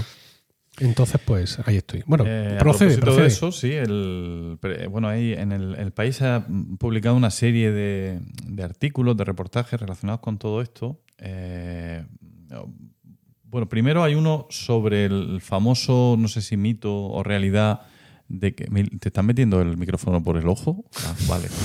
De que los gurús de No, Silicon, lo- de lo Silicon Valley luego no de. Silicon Valley no permiten que sus hijos usen tabletas y tal. Parece ser que es cierto, que los colegios de esta, a los que mandan esto gente a sus hijos eh, usan métodos decimonónicos para en clase, pizarra, tiza y Sí, estas pero eso, cosas. pero eso es porque son gilipollas, no es por, no es por cualquier otra cosa. Porque hay mucho tonto, ¿sabes? Que sea gurú de Silicon Valley no te exime de ser un... Y disculpadme porque no quiero resultar... No te- pero que- citando, entrada- citando a Florentino, a Florentino, si, eh, ser el gurú de Silicon, de Silicon Valley no te exime de ser un poquito subnormal. Tolín. O un tolín, ¿vale? Pero ¿no te, no te resulta un poco eh, desasosegante que esta gente precisamente haga lo posible por evitar que sus hijos tengan acceso a, a todas estas cosas? Por algo será, todos, todos se han puesto de acuerdo, todos son tontos, Sí, habrá sí, alguno sí, listo. No, no, no, muy pocos, muy pocos. Sí, no, a ver, yo, yo que los conozco mucho, por así decirlo, por seguir la información eh, tecnológica y tal, no me extraña en absoluto esas y otras barbaridades. ¿Por qué? Por- porque esa gente no es normal. Que diga Florentino una vez más. No, son normales. Entonces, su, su concepto de, O sea, el entorno y el contexto en el que esos niños van a crecer mm, da para que sus padres puedan experimentar. Tú eso con tu hijo no lo haces. Tú quieres que tu hijo tenga todas las ventajas competitivas posibles. que sepa inglés, que sepa utilizar mm, hasta Linux, si hiciera falta, José Miguel. ¿Vale? Mm, Que sepa montar en bici, que porque quiere darle todas las herramientas posibles. Ellos parten con tal ventaja, con tal ventaja, que todo eso les da igual. Entonces pueden decir, ay, Pueden estamos retrasar. educando a los niños sin Sí. pantallas. Sí, es como lo- un poco hippie, ¿no? Sí. somos los hippies de la tecnología. Sí, en realidad es una de las, uno de los, de los temas que se destacan es que eh, al principio de Internet se pensaba que iba a ser una desventaja para los desfavorecidos el no tener acceso a la red. Ahora se piensa que es una desventaja para los desfavorecidos la, la adicción que está generando eh, el, el uso del móvil y el uso de, de estos dispositivos. Es decir, que, el, que, el- que el- es en las familias con poco nivel adquisitivo, donde los padres trabajan más horas, donde los alumnos tienen más problemas, los, los hijos tienen más problemas de adicción y se generan más conductas agresivas. Y bueno, en fin, lo, pues, en fin, Claro, eh, eh. lo que ha pasado ahora, el famoso asesino del wifi, este que le quitaron el wifi y ha matado a toda la familia, aparte de que el hombre estuviera, el chico este tenga un problema mental grave, pero que un poco Claro, I- Irene se encuentra con, con gente, con familias allí en, en su pueblo que, que ¿Es barquero? barqueros, ¿no? Madre mía. que claro, pues, gente que está trabajando a todas horas y con los niños, ¿qué hace con los niños? Ah, ¿Qué los puedes mandar a clases extraescolares, pero si no tienes dinero para clases extraescolares, pues el niño está allí contigo con el móvil, con la tablet, con lo que sea. Sí, pero que al final el, el móvil es el recurso que tiene el padre para que el niño le deje tranquilo un rato o trabajar un rato o respirar un rato, quiero decir. Sí, no, no, pero es que aquí no estamos hablando de un rato, estamos hablando de muchas horas, Estamos hablando de cuatro o cinco horas al día. Bueno, eh, hay un, otro de los artículos de esta, de esta sección del país. eh, lo que hacen es recoger testimonios de personas relacionadas con el ámbito de la educación sobre lo que habría que hacer. ¿no?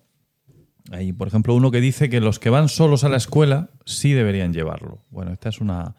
Es madre de alumno, no es profesora. Dice que no se debería llevar móvil a la escuela, pero que si el niño va solo a la escuela, como en tu caso que ibas y volvías, pues entonces un móvil eh, es muy importante para que los padres estén tranquilos, sepan que el, que el niño está seguro. Eh, y en el instituto, pues sí, deberían llevarlo. ¿no? Eso es lo que piensa esta mujer.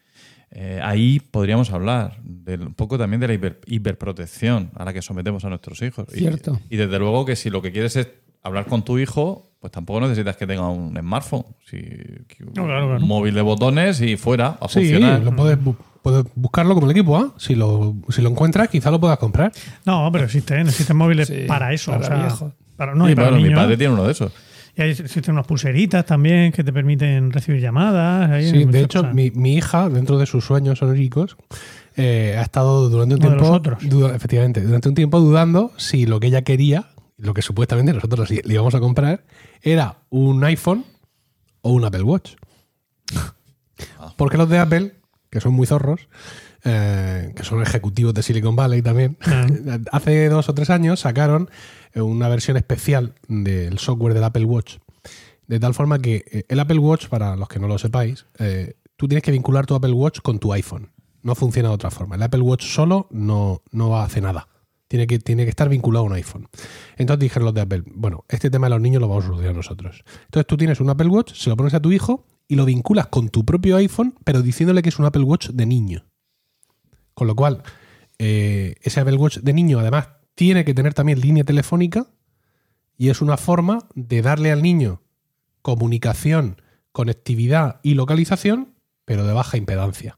¿Por qué? Porque en el Apple Watch puedes hacer cosas, pero no puedes Ver vídeos de instalar. TikTok. Efectivamente, ver TikTok, ver Instagram, todo ese tipo de, de movidas.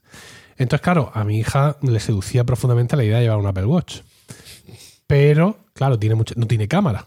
Que es un adolescente Paco sin cámara para hacerse fotos de morritos o con el flequillo tapándole los ojos.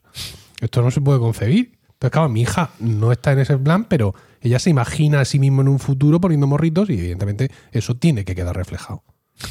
Entonces, pues, aunque el Apple Watch le sigue dando mucha atención, pero ya ahora que tiene el teléfono, aunque insisto, sin línea todavía, pues ya ve que ese es el futuro, claramente. Claro.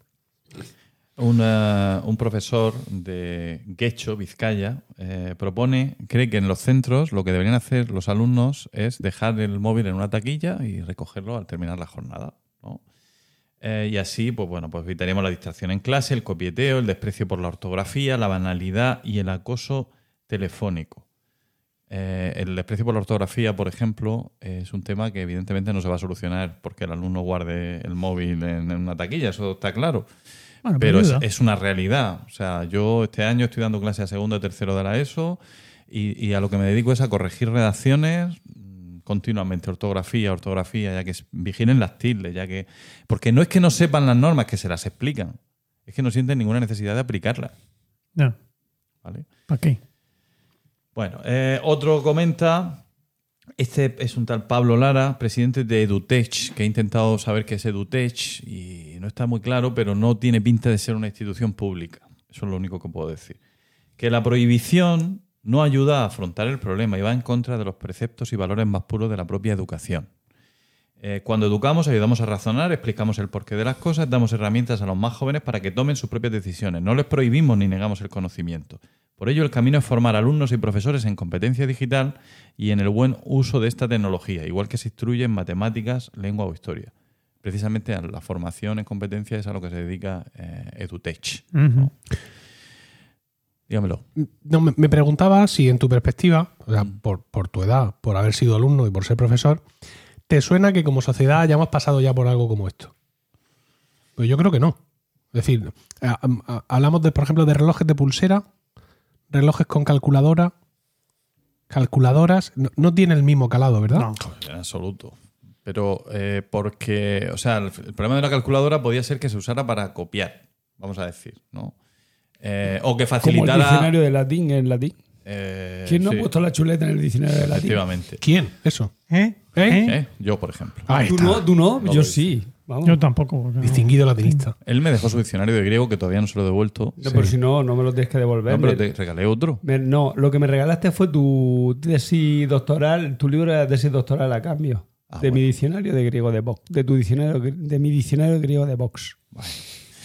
A mí no me has regalado tu tesis doctoral. No Pero te la he porque regalado. yo le regalé un pero- diccionario. José Miguel, sí. Yo sí. Era Tengo- un libro, Tengo, un libro tengo de el libro, de hecho, si queréis. Yo tengo unos libros de Gredo, de la editorial Gredo, donde traduje, donde publiqué la traducción y eso me quedan unos cuantos. Cuando o sea, te- me cuando queda tenga- uno. no, me quedan más. Cuando tenga mis ejemplares promocionales de podcasting, así lo Así hago yo. Y así lo puedes hacer tú. Así se llama así. Sí. Podemos hacer un intercambio. El naming. Eh, pero es que se lo propuse como título provisional pensando que, que- que era un cachondeo, pero se ha encantado. Es muy largo. ¿Eh? Es muy pero largo. es que los, Tienes que haberlo los- cortado. los títulos de esa colección son así. Ah, bueno. Claro. Es que si lo dejas solo, así lo puedes hacer tú. Parece, ya, claro, hazlo tú así, que ya yo Sí, me que ya, guardo mis me- ya veré yo cómo lo hago, ¿no? No, es difícil recortarlo. Yo he de decir que yo sí util- hoy utilizo mucho tec- Bueno, mucho. Utilizo bastante las tecnologías de, por ejemplo. Las nuevas tecnologías. No, las tecnologías estas de, yo qué sé, pues hago muchos formularios de Google para que los críos contesten, hago muchos fichas de Lightword Sheet. Pero que pero Oh, usan el móvil para contestarlo en clase. No, no, en clase no, no, no, son en su casa. Ah, bueno. Y además les exijo, bueno, les exijo, no le digo, no seis subnormales y no lo hagáis con el. No lo hagáis con, No lo exijo. no- no lo hagáis con el móvil porque es imposible o voy a dejar la vista ahí. A co- coger mínimo una tablet, o sea, una pantalla grande, un ordenador. Es que no tengo ordenador. Una tablet, tío. No, te no lo uses con el móvil. ahí no vas a fracasar estrepitosamente con el móvil. Pero lo hacen con el móvil. Porque- de que no, porque es que es lo que tienen. Ya no hay ordenadores en las casas. ¿Para Pues qué? deberían de tenerlo. Ya, pero es que. Bueno, ahora hay un plan de la consejería que va a dotar con un ordenador por alumno a todos los centros educativos públicos y ¿Y concertados. profesores de la- también o ¿Qué profesores? consejería?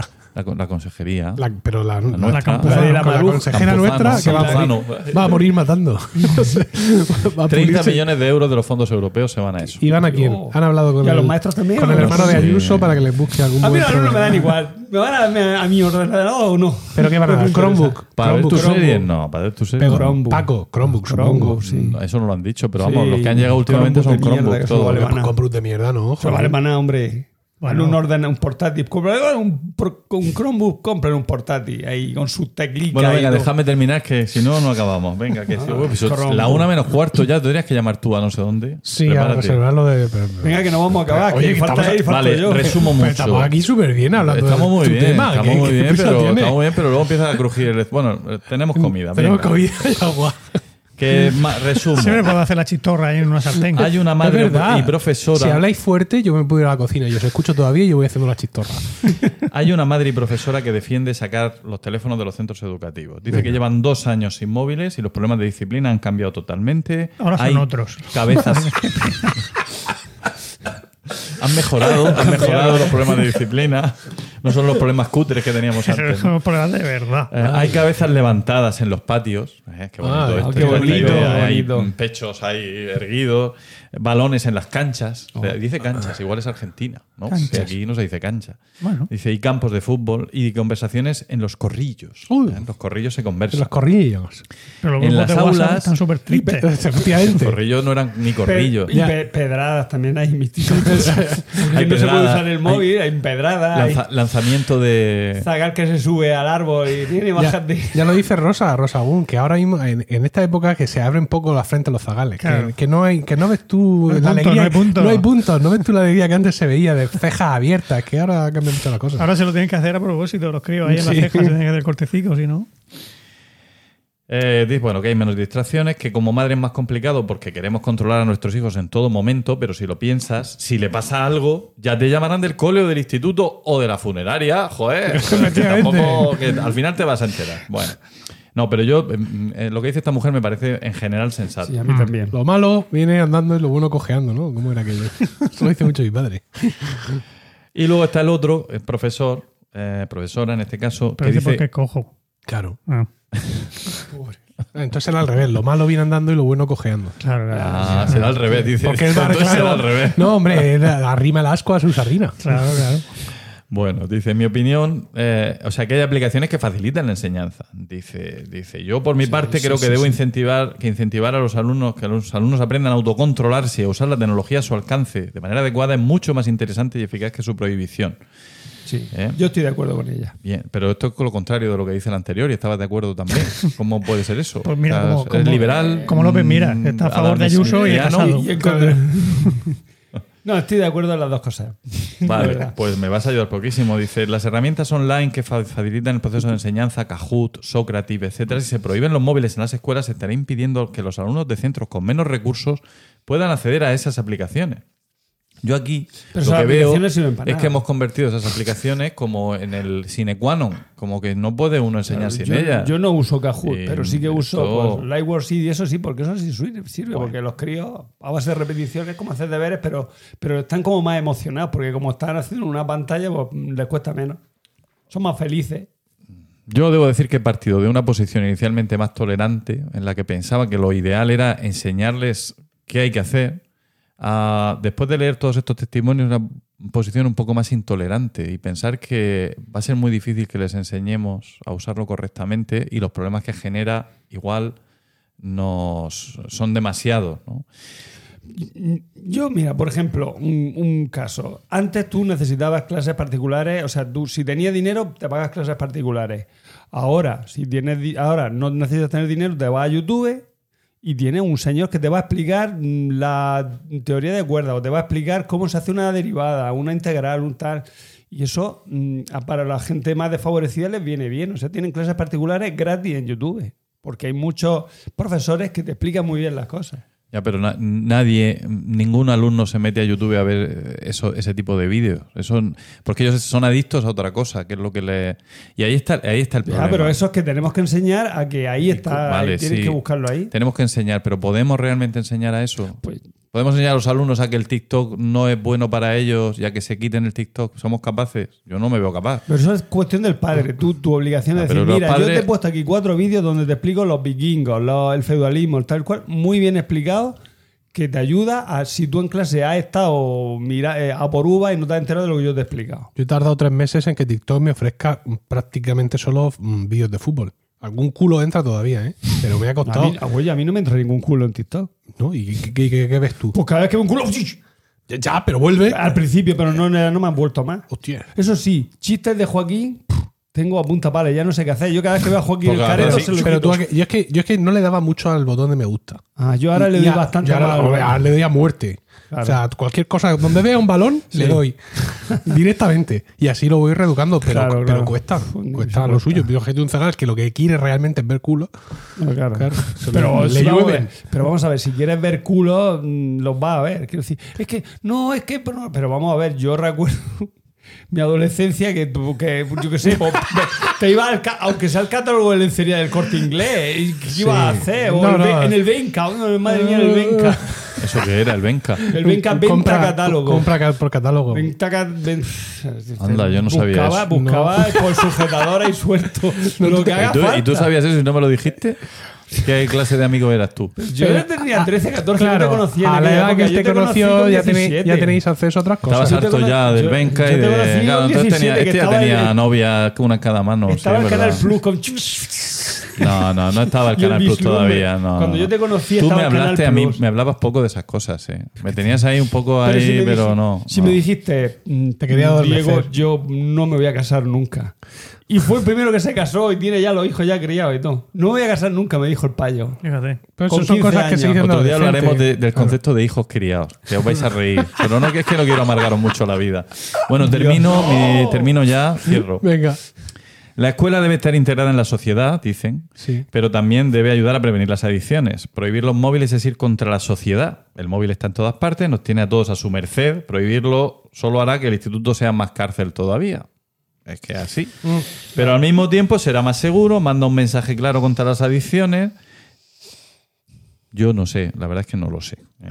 Eh, eh, en fin, no sé si crear una encuesta y que nuestros seguidores de Discord Yo pienso que esto, esto es una esto es, muy, herramienta. es muy complejo como para, Claro. como para poner una encuesta, aunque sea con. O sea, sí o no. O sea, es que eh, es, un, es un tema muy, muy complicado y hasta tal punto que, evidentemente, no hay una solución clara. Es decir, no hay ejemplos, no hay un centro en Oklahoma donde hayan dado con la clave y a partir de ahí copiamos todos, ¿no? Family Link. La solución es Family Link. Link. Tú controlar, claro, controlar al crío lo que está viendo, lo que no está Claro, viendo te- y cortarle el pienso cuando hay que cortarse. Yo tengo en- en- con dispositivos de, de Apple tiempo de uso y entonces, pues por mucho que yo le dé a mi hija su iPhone y todo eso, mi hija no se puede instalar Instagram Claro. porque necesita que yo dé permiso. Claro, pues que si habiendo padres que se preocupan, los problemas se reducen mucho. Claro, pero, Es que pero en esto y en todo. Es que efectivamente eh, yo pienso que esto, la responsabilidad principal está en la familia. Entonces, ¿qué debe hacer el centro? Claro. Buena pregunta. Pues el centro Nada. Mira, Pero, que, la- pero lo que no, que no puede ser es que la familia lo delegue O completamente. sea, lo que no puede ser es que el centro pretenda solucionar los problemas que genera y se generan dentro de la familia. Es que Claro. eso es a lo que nos vamos. Si su hijo que- tiene una adicción y a mí me está generando problemas como centro educativo, pues vamos a tener que cortar de raíz porque es malo para el niño y malo para el centro. A ver, el centro tiene que, que arreglar sus problemas. ¿Qué es? Que el niño preste atención en clase y no esté con el móvil. Por eso el móvil está prohibido en clase. Y, Sí, que, pero- el, y que el niño no ponga, se ponga a hacer fotos, como a mí me han hecho, o grabaciones de vídeo en clase, de en, ¿cómo se llama aquello? Snapchat. De, en, en ¿No mi clase. de gato o algo? No, creo que no, pero se ponga ahí a hacer un Snapchat en clase porque eso pues, no está bien. Claro. Entonces, eso es lo que tiene que prohibir el centro. y los padres bueno. tienen que prohibir. esperamos ahí en, vuestro, en nuestro canal de Discord, si queréis podemos hablar de- del tema, pero esto, seguramente hay muchas opiniones muy controvertidas, experiencias personales como padres, como profesores, y desgraciadamente pues no hay una respuesta clara, aunque está muy bien abrir este debate. Pues nada, ya estaría. Muchas gracias. Muchas gracias, Paco. Ahí lo dejas.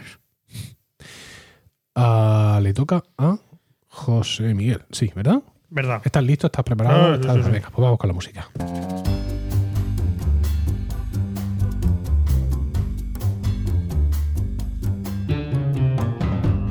Y dinos, José Miguel, ¿de qué nos vas a hablar hoy? Pues mi historia de hoy comienza. Cuño. No quiero que lea el título, digo, sí.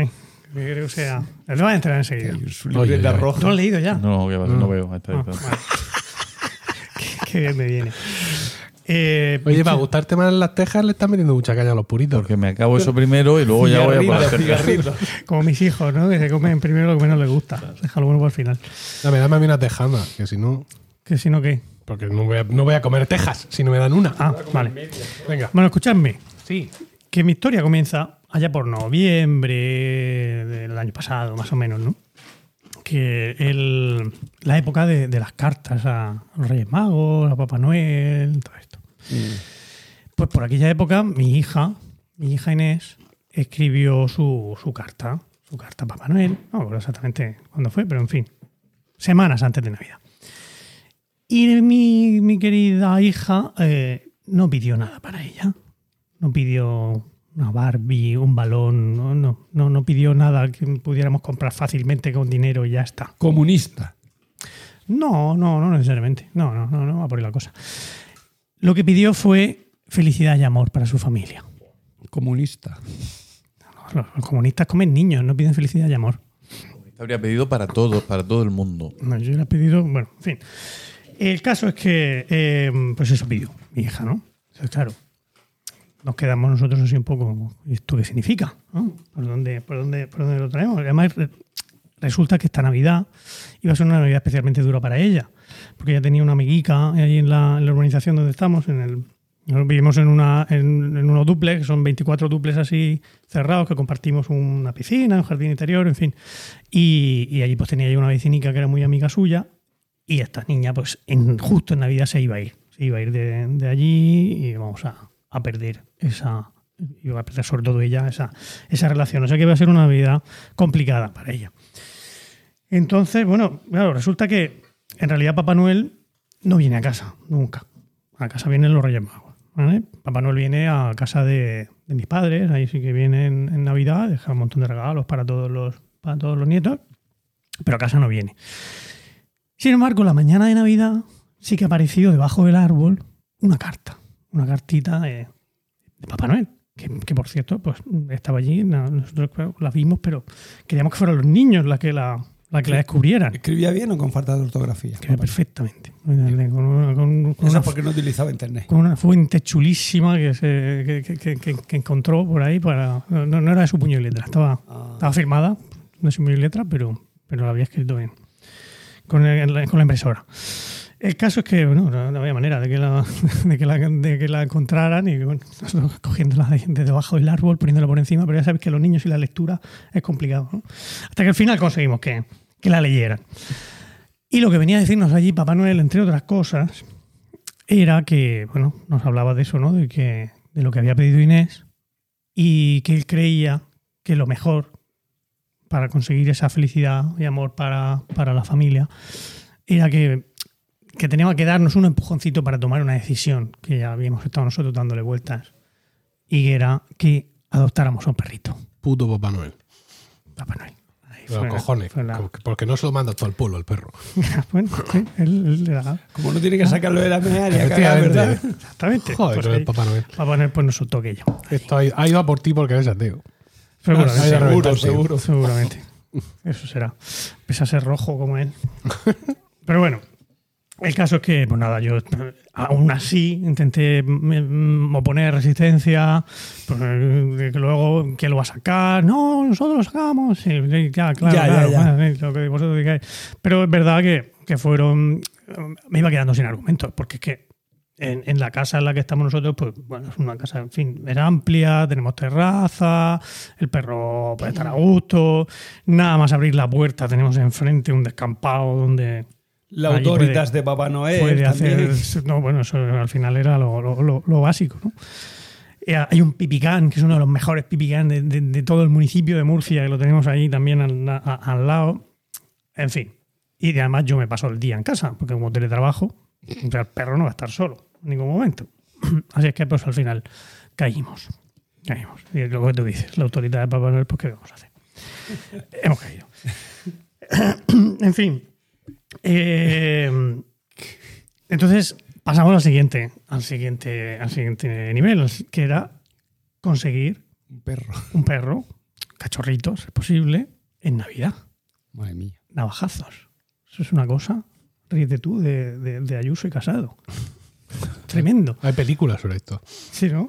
Sí, pues, pues efectivamente. Eh, Claro, nosotros no queríamos comprarlo, ¿no? No queríamos, que por cierto, bueno, ahora hablaré también de la ley de protección de los vale animales, que lo van a. No, no, es que lo van a prohibir. La venta de animales, bueno, en tiendas. Bueno, lo- luego hablaremos de eso.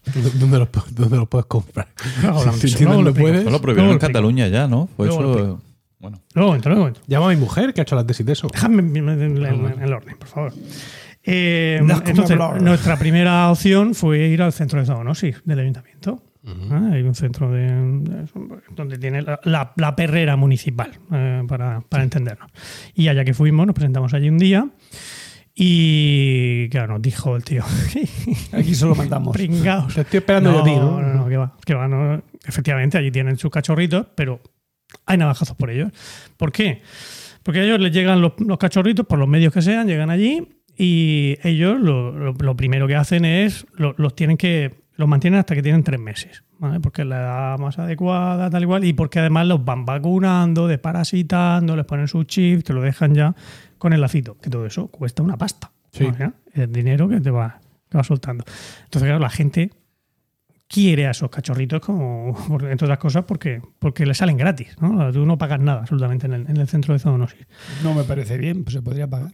Bueno, pero funciona así. No, la gente no, no paga. Entonces, ¿qué es lo que hacen? Ellos reciben al cachorrito, la gente va allí y dice, ¡ay, qué monada! Y te dicen, pues este cachorrito va a estar listo el día 14 de enero. Y el 14 de enero hay gente haciendo cola ¡No! en el centro de zoonosis a la puerta desde las 6 de la mañana. Mentira. Y el primero que llega se lleva el cachorrito. Se lleva el perro. Así funciona, ¡Qué horror! ¿verdad? ¿Y esto? Pues yo qué sé, porque se ve que no, no conoce los Es formularios de Google. Es como cuando yo iba al campo, quería un campo de trabajo a un sitio, tenías que levantarte súper temprano para ir a esa, para conseguir ese campo de trabajo. Hacía una fila. Esta- es- esto de la ventaja de, quiero ir a del- República del- Checa, del, del más madrugador, no sé, no, no, no sé yo hasta qué punto. A las 5 de la mañana. Pero bueno, funciona así, funciona así. De, de todas maneras, la- los funcionarios que estaban allí, pues, muy amables, nos estuvieron enseñando el centro. Había un montón de. Había muchos perros allí para adoptar, pero claro, eran. Todos los que había eran de estos potencialmente peligrosos. Ya. ¿Qué pasa? El hombre no lo decía. Em, estos perros mm, son la mayoría, algunos había que sí, que era un poco complicado, pero la mayoría eran unos benditos. Pero por la tal y como estaba la, la normativa en ese momento, pues estaban considerados perros potencialmente peligrosos, porque eso es, eh, tal y como está actualmente, hasta que entre en vigor la nueva ley, eh, es por raza. Sí. Hay una serie de razas, pues, el Pitbull, el Rottweiler, el Lobo argentino, los Akitas, en fin, que son considerados eh, perros potencialmente peligrosos. Y sus cruces. Bueno, y luego también si tienen una serie de, de características, ¿no? Pero vamos, por, por raza ya vas directo a, a- a esa consideración que tiene, aparte del problema de que te pueden hacer un, un roto, que, que necesitas un- una serie de, de permisos, Permisos, especiales, un seguro de responsabilidad civil, etcétera, etcétera. Y claro, pues personalmente, pues no. Por mucho Papá Noel, no estaba yo dispuesto a, como primera experiencia canina, no me parece ya la más adecuada. Así que pues ahí lo dejamos, ¿no? Mm, eh, bueno, vamos a. Ya, que he empezado con el tema de, los- de, los- de los perros potencialmente peligrosos, voy a explicaros también ahora, que es que precisamente la presentó ayer la Ione Belarra, la ministra de, de, mm, Asuntos Sociales, no sé cómo se llama ahora el ministerio exactamente, presentó la, la ley de protección de los animales, que entre otras cosas, entre otras muchas cosas, cambia también esto de, de los animales potencialmente peligrosos. Bueno, entre algunas de las cosas que, que van a entrar en vigor con esa nueva ley es que a partir de ahora va a haber, eh, se, modifica el Código Penal para que haya eh, penas de cárcel incluso contra eh, Maltrato. el maltrato. ¿no? Si, por ejemplo, si el maltrato tiene resultado como resultado eh, necesidad de atención veterinaria para el animal, puede llegar hasta 18 meses de cárcel, que ahora mismo no había nada, no había ningún, ningún tipo de, de consecuencia penal para el, para el maltrato animal. Decía la ministra en la, en la presentación, hablaba de un, un vídeo que había subido de un energúmeno eh, ahogando en- a una cría de jabalí, así, solo por el gusto de hacerlo. ¿No? Pues no, podía, no se podía hacer nada. No se podía hacer nada contra él.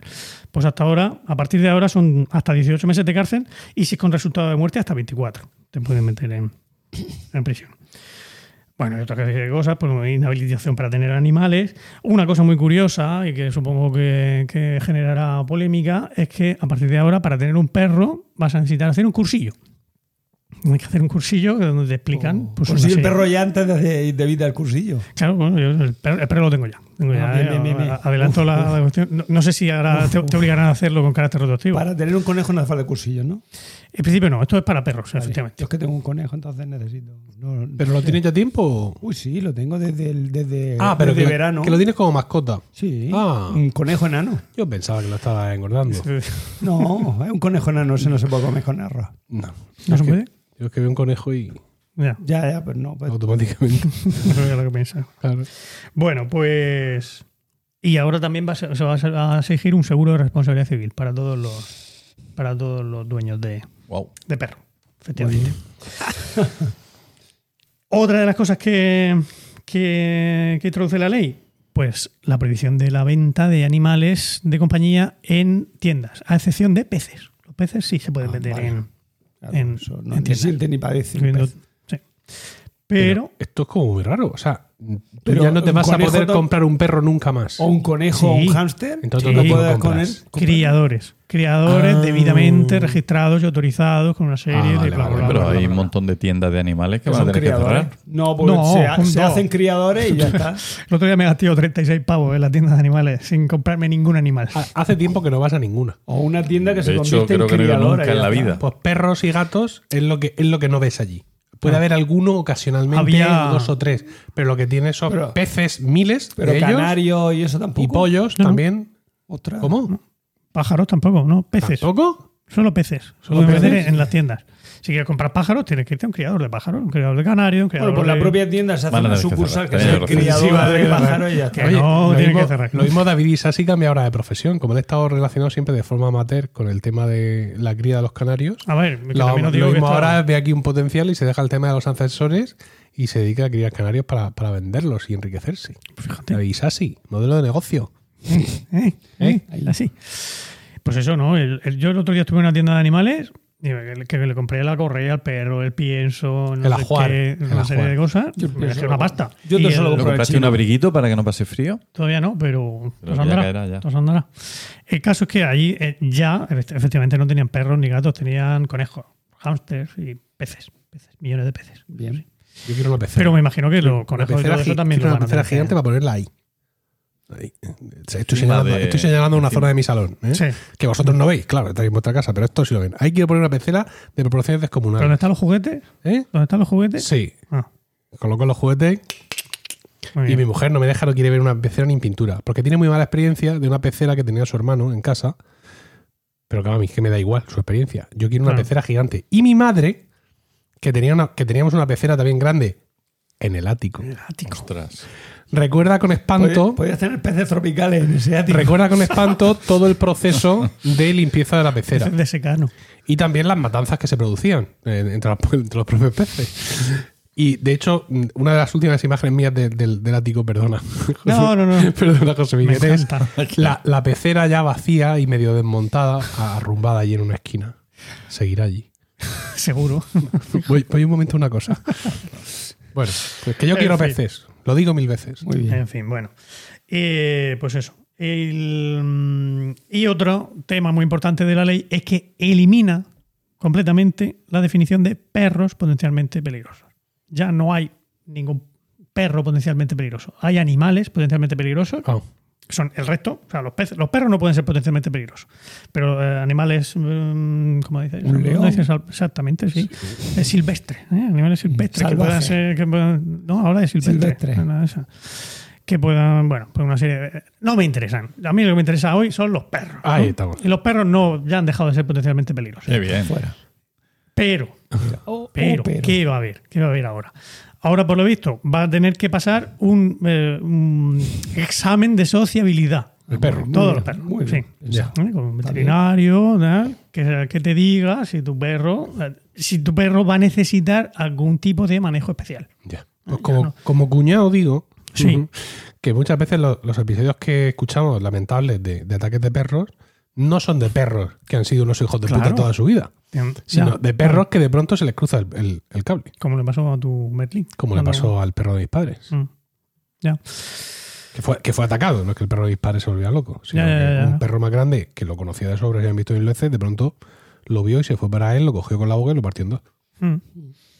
Pues no lo sé. Y era un perro estupendo, el, el- el asesino, quiero decir. Claro, pero ese perro tampoco había pasado un examen de sociabilidad. A lo mejor un experto veterinario hubiera detectado Pues no sé yo. su. Pero bueno, en fin. Pero lo que también es verdad es que. pues, Doctores tiene el ministerio.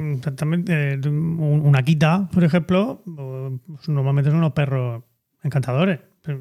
Son eh, considerados actualmente como potencialmente peligrosos pues, porque tienen unas características físicas que te pueden arrancar un brazo. son- de dado. presa, son Mi, presa, suegro, mi suegro Supongo, sí. tenía un boxer que ha fallecido hace, hace poco.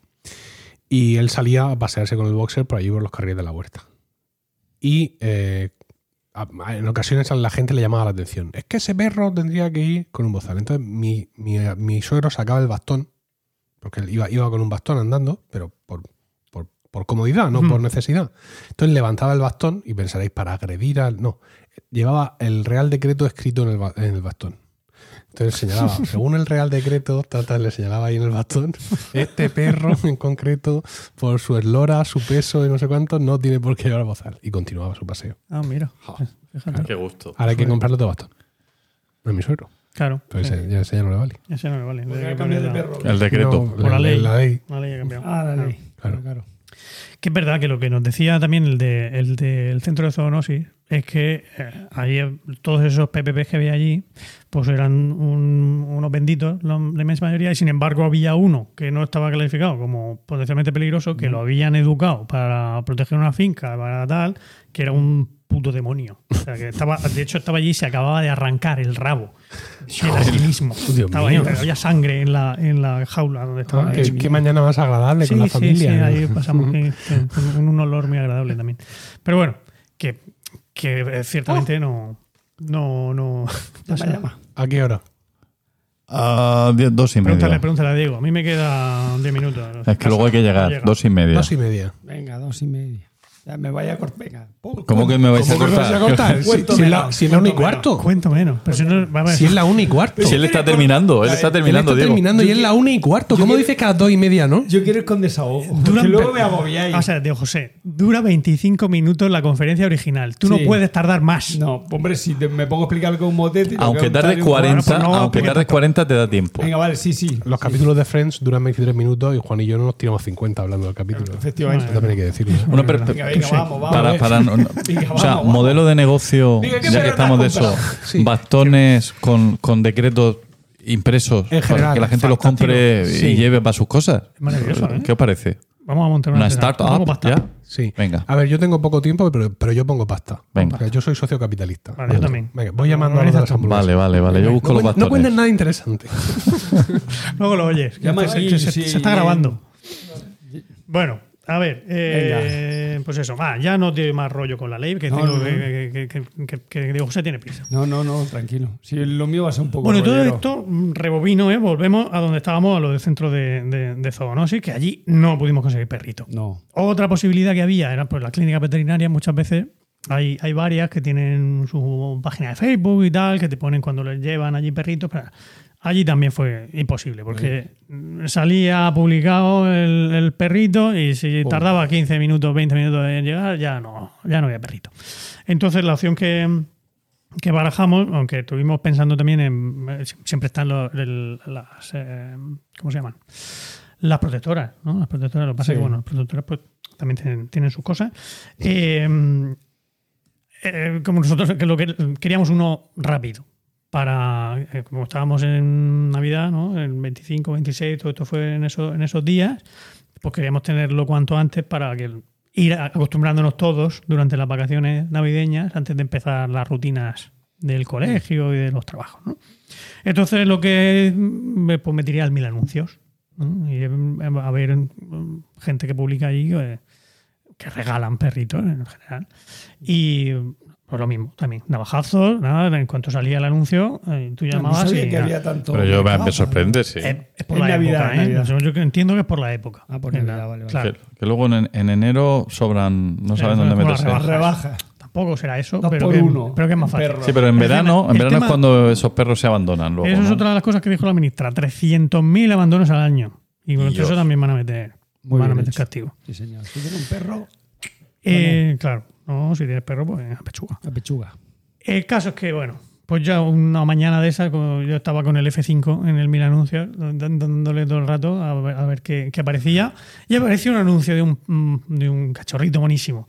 Y yo, Irene, llama, no tenía el móvil a mano, llama al teléfono, tal, tal, tal. Y cogió mi mujer, llamó, y lo primero que le dice la tía, ¿eres la que me está escribiendo por, por no sé qué otro, por, por- por No. el WhatsApp? Yo, No. o Yo sea, soy mejor.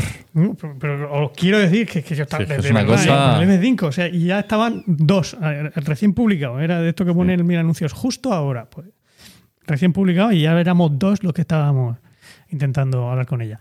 Y nada, pues allá que conseguimos, lo- lo- lo- nos lo llevamos nosotros, conseguimos. ¿Qué perro Pagando es? sin pagar. ¿Cómo es? ¿Es grande pagar, pequeño? ¿Es grande o pequeño? Es mediano. Ahora mismo otro- mediano. sigue siendo pequeño. No lo sé, Me lo es un, vendieron como un caniche y tengo un labrador. ¿no? No, es un mil razas. O sea, de tener- Ya, ya. Yo vi a la madre. La madre me llegaba por debajo de la rodilla. Bien, eh, pequeñilla. Y me dijeron que el padre era un poco más grande, pero que no mucho más. Entonces, es verdad que el mes y pico que lo tenemos Ha crecido como. ha doblado su tamaño. Pero tiene foto de. Pero sí, sí, tengo fotos por ahí. Luego, luego la, luego la luego me la enseñas. Eh, el caso, bueno, la, la verdad es que era un poco joven, de más, porque tenía un mesecico solo. Claro, yo entiendo que la gente también quiere, los que lo regalan, pues prefieren quitárselos de encima Claro, pronto, antes posible, antes claro, de empezar a, también a, a- a pagar vacunas y todas estas cosas. ¿Vale? Que es la, la diferencia que había con el centro de zoonosis. ¿no? Eh, que al final, nosotros lo que hemos. eh, la, la oferta que hemos cogido de la clínica veterinaria, que a partir de ahora va a ser nuestro veterinario, que fue seleccionada por un, un concienzudo proceso de ver cuál era la que estaba más cerca. Claro. El- son 300 pavos de, de- de tarifa plana para el primer año. No, sí. El primer año te, te lo venden así y ya el primer año pues, al final te sale rentable. Luego los, los siguientes pues ya no hace falta, pero ahí entran todas las vacunas, desparasitaciones, incluso un baño, creo que el primer baño, en fin, una serie de cosas. Y descuentos en el, en el resto de cosas. Aunque moñino tienes que comprar. Camoñino, Aunque moñino está en la carretera de Alicante. Ah, bueno, sale bien de precio. Ya hablaremos, ya, ya- ya me cuentas luego.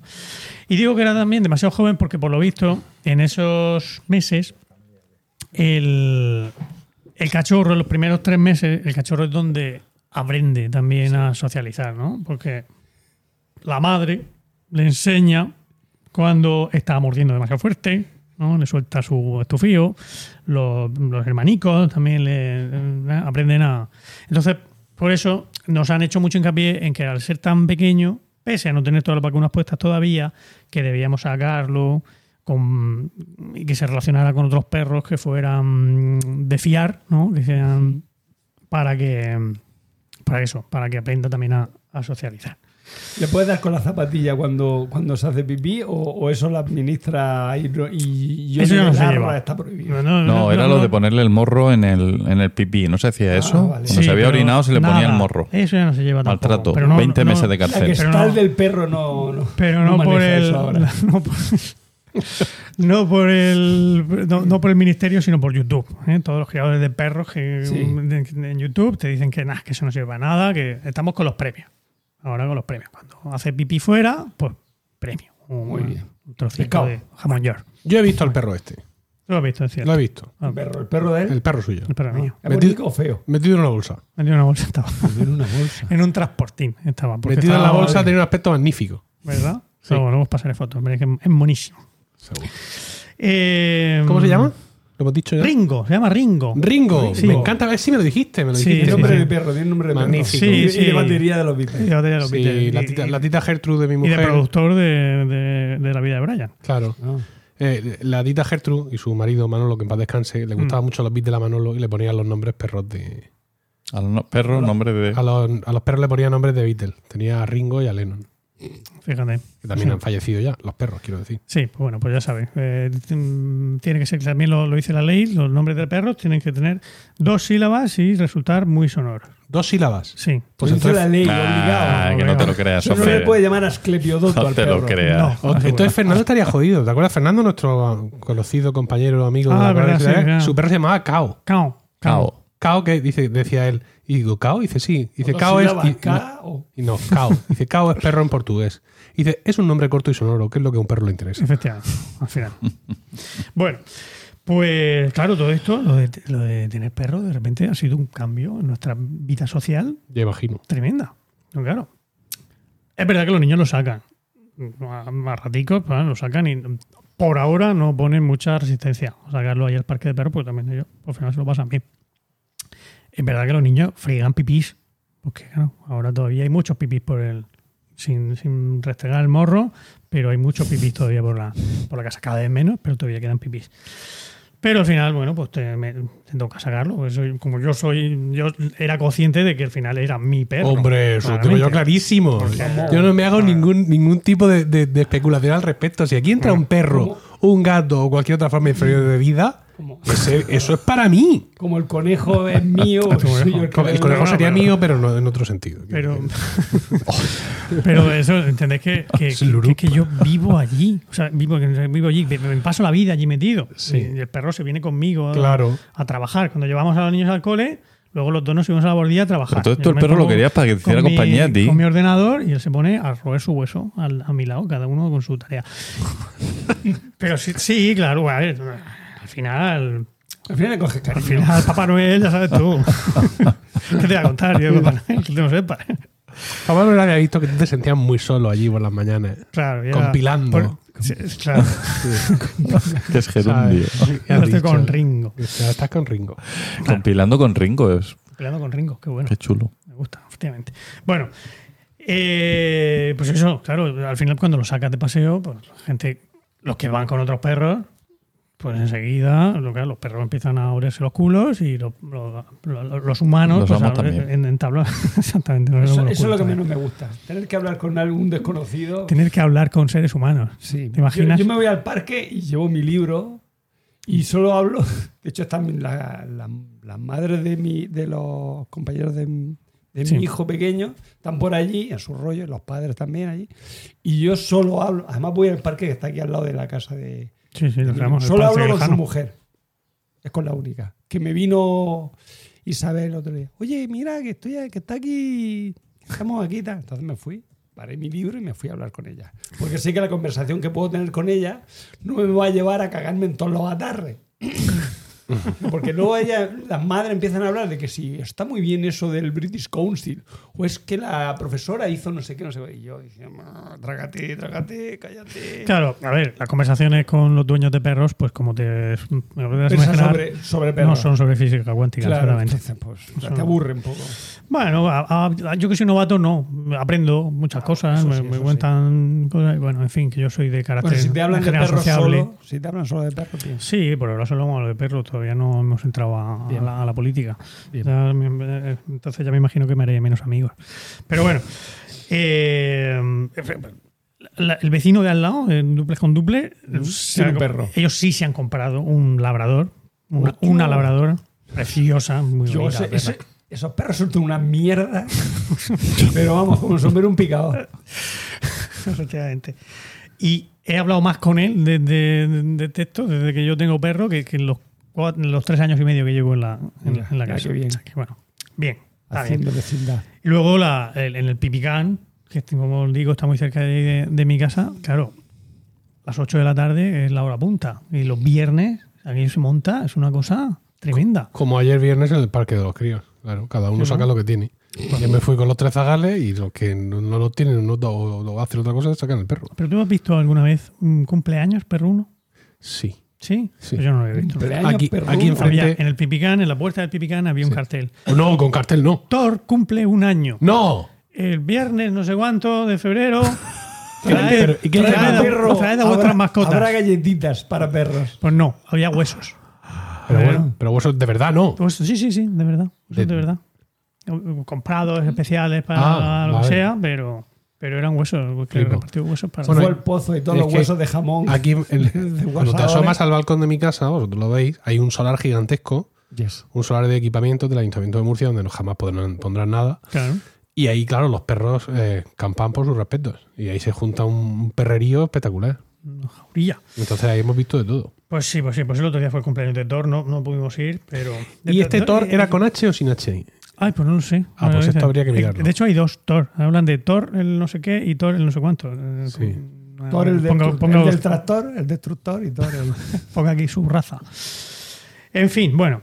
Y lo último que os quería comentar sobre el perrito, para no alargarme más y que Diego nos pueda ah, solazar con su, con su Prosapia. intervención. Se está poniendo las gafas, Diego. Ya Es- uh, no, pero todavía queda va mejando sus folios. Es que, claro, me ha llamado mucho la atención cuando Ringo sale a hacer caca, a defecar. Claro, él echa a correr por ahí por el. Sobre todo cuando tiene muchas ganas, ¿no? Echa a correr por el, por el descampado con la nariz pegada al suelo. Oliendo algo. Pero muy rápido, ¿no? No, corre, pero, pero anda muy rápido. Se tira un rato haciendo bebé hasta que llega a un punto en concreto que él decide que es. algoritmo, que ese es el, es el spot indicado, y entonces empieza a girar sobre sí mismo varias veces hasta que encuentra la orientación adecuada Ya, y ya. ahí deposita su, su material. ¿Y qué aprendizaje sacamos nosotros de esto? Claro, esto me, me- me- me- a mí me llama mucho la atención, entonces me he puesto a investigar un poco que cuál era el algoritmo, ¿eh? desde un punto de vista informático, cuál es el algoritmo que sigue un perro para decidir cuál es el, lugar más adecuado para, para- para depositar su, su defecación.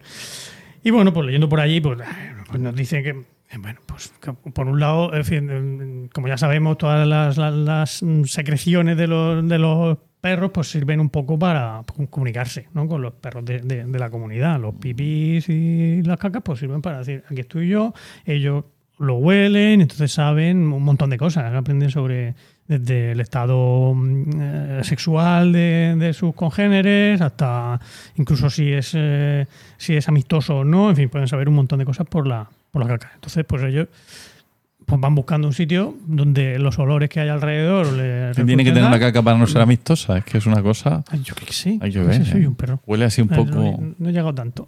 tanto. Si la has cagado con Entérate, rabia. o la- entérate. Tienes o- tiempo o para la investigar. El siguiente, el siguiente boca. Otro, otra de las, de las razones, bueno, pues la razón es un poco también un poco como, como la misma que tenemos nosotros, ¿no? Eh, un poco la ansiedad que nos gusta escondernos de, de- de- no queremos, no nos gusta cagar en público.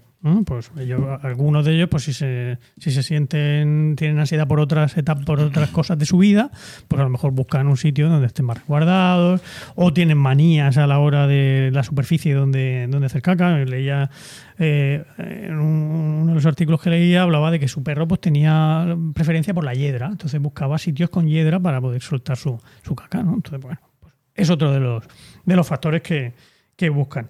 Luego otros, eh, que son más largos que, nada más, que llaman latín, eh, pues se han dado cuenta de que en cuanto hacen caca, sus dueños los vuelven a meter para casa.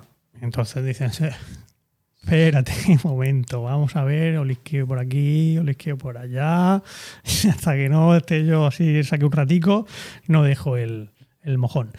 Y, y luego, la última, quizá más sorprendente, yo no la conocía, quizá vosotros sí, es que tienden, eh, están eh, condicionados por los polos magnéticos terrestres. ¿Vale? A ver, en el año 2013 se publicó en la revista Frontiers in Zoology un artículo con un montón de autores, entre ellos académicos de la Universidad de Praga, de una Universidad de Praga, en fin, de universidades alemanas, etcétera, que hicieron un estudio con 70 perros de 37 razas diferentes.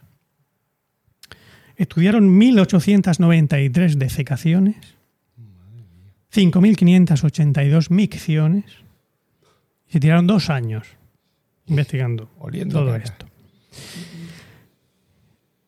Y a la vez estudiaban con magnetogramas todos los días para comprobar las condiciones del, del campo magnético terrestre en cada una de esas, de esas mediciones que hacían, ¿no? Eh, haciendo especial hincapié en la declinación relativa del campo magnético. La declinación magnética es la diferencia, de José, un poco de ciencia, la diferencia entre el norte magnético y el norte geográfico. ¿Vale? Que- Mira aquí, Sí, mira como, aquí. como lo hace a tu, Aquí, como lo aquí, hace a tu aquí. alumno. Y también tenían en cuenta los cambios en la intensidad del campo magnético.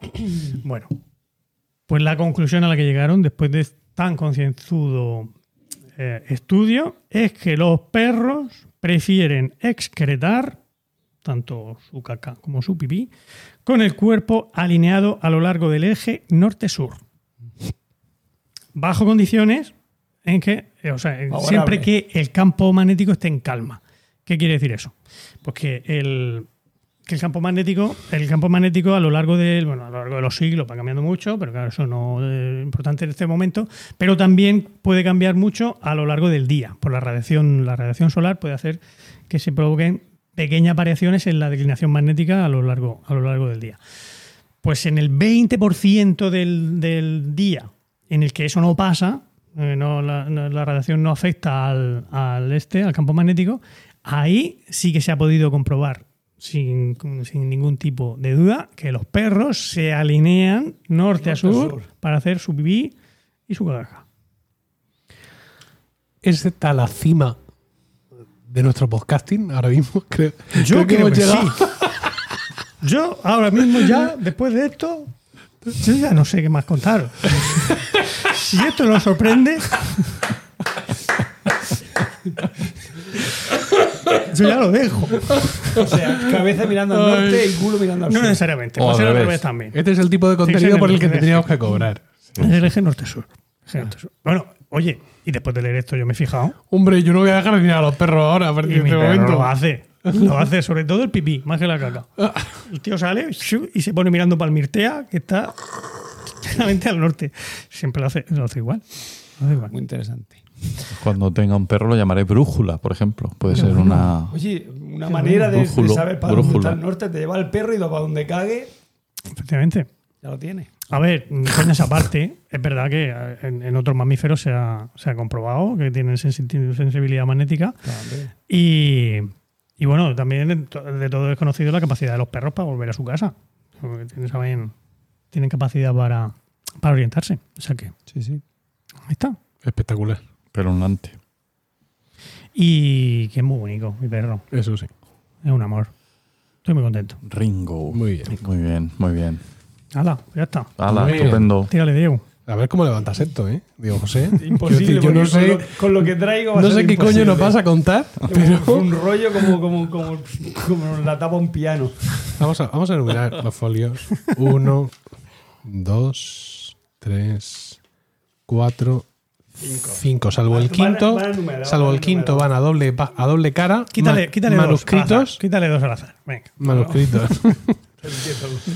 bueno, a muy- ver. muy rápido, muy Eh, rápido. un momento. no, no, os No, actualizo, os tómate tu actualizo. tiempo. 1 y 35. En la hamburguesería uh, no las tienen todas consigo. Nos han dicho que a las dos y media en terraza y exentos de toldo. No pasa nada. Hoy no Yo hace digo, mucho bueno, no, sol. no está mal, no, está mal. Y me han dicho por primera vez, por primera vez en años, que eh, 15 minutos de cortesía como mucho. Uh, pero te lo has dicho que somos. que somos. ¿Eh? ¿Le has dicho Es que no era la que me suele coger el teléfono, Ah. porque si no, no se hubiera atrevido a hablarme así, Hombre. con esa displicencia. Bueno. Con lo cual, Vale. hazte cargo. Voy, voy. Sí, no te preocupes, no te preocupes. Tienes hasta las 3 menos cuarto. Que sí, que sí, que voy. No, a las 3 menos cuarto allí. Ya, ya, ya. ¿Qué No, que voy, que voy. Bueno, Dale, empieza dale música, dale música. Y dinos, Diego, ¿de qué nos vas? No, espera, espera. ¿La música? ¿La música? Ah, la música primero, venga, voy.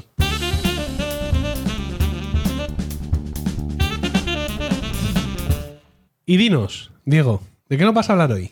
Pues voy a hablar de gracias y desgracias de un, de un músico medieval. ¡No!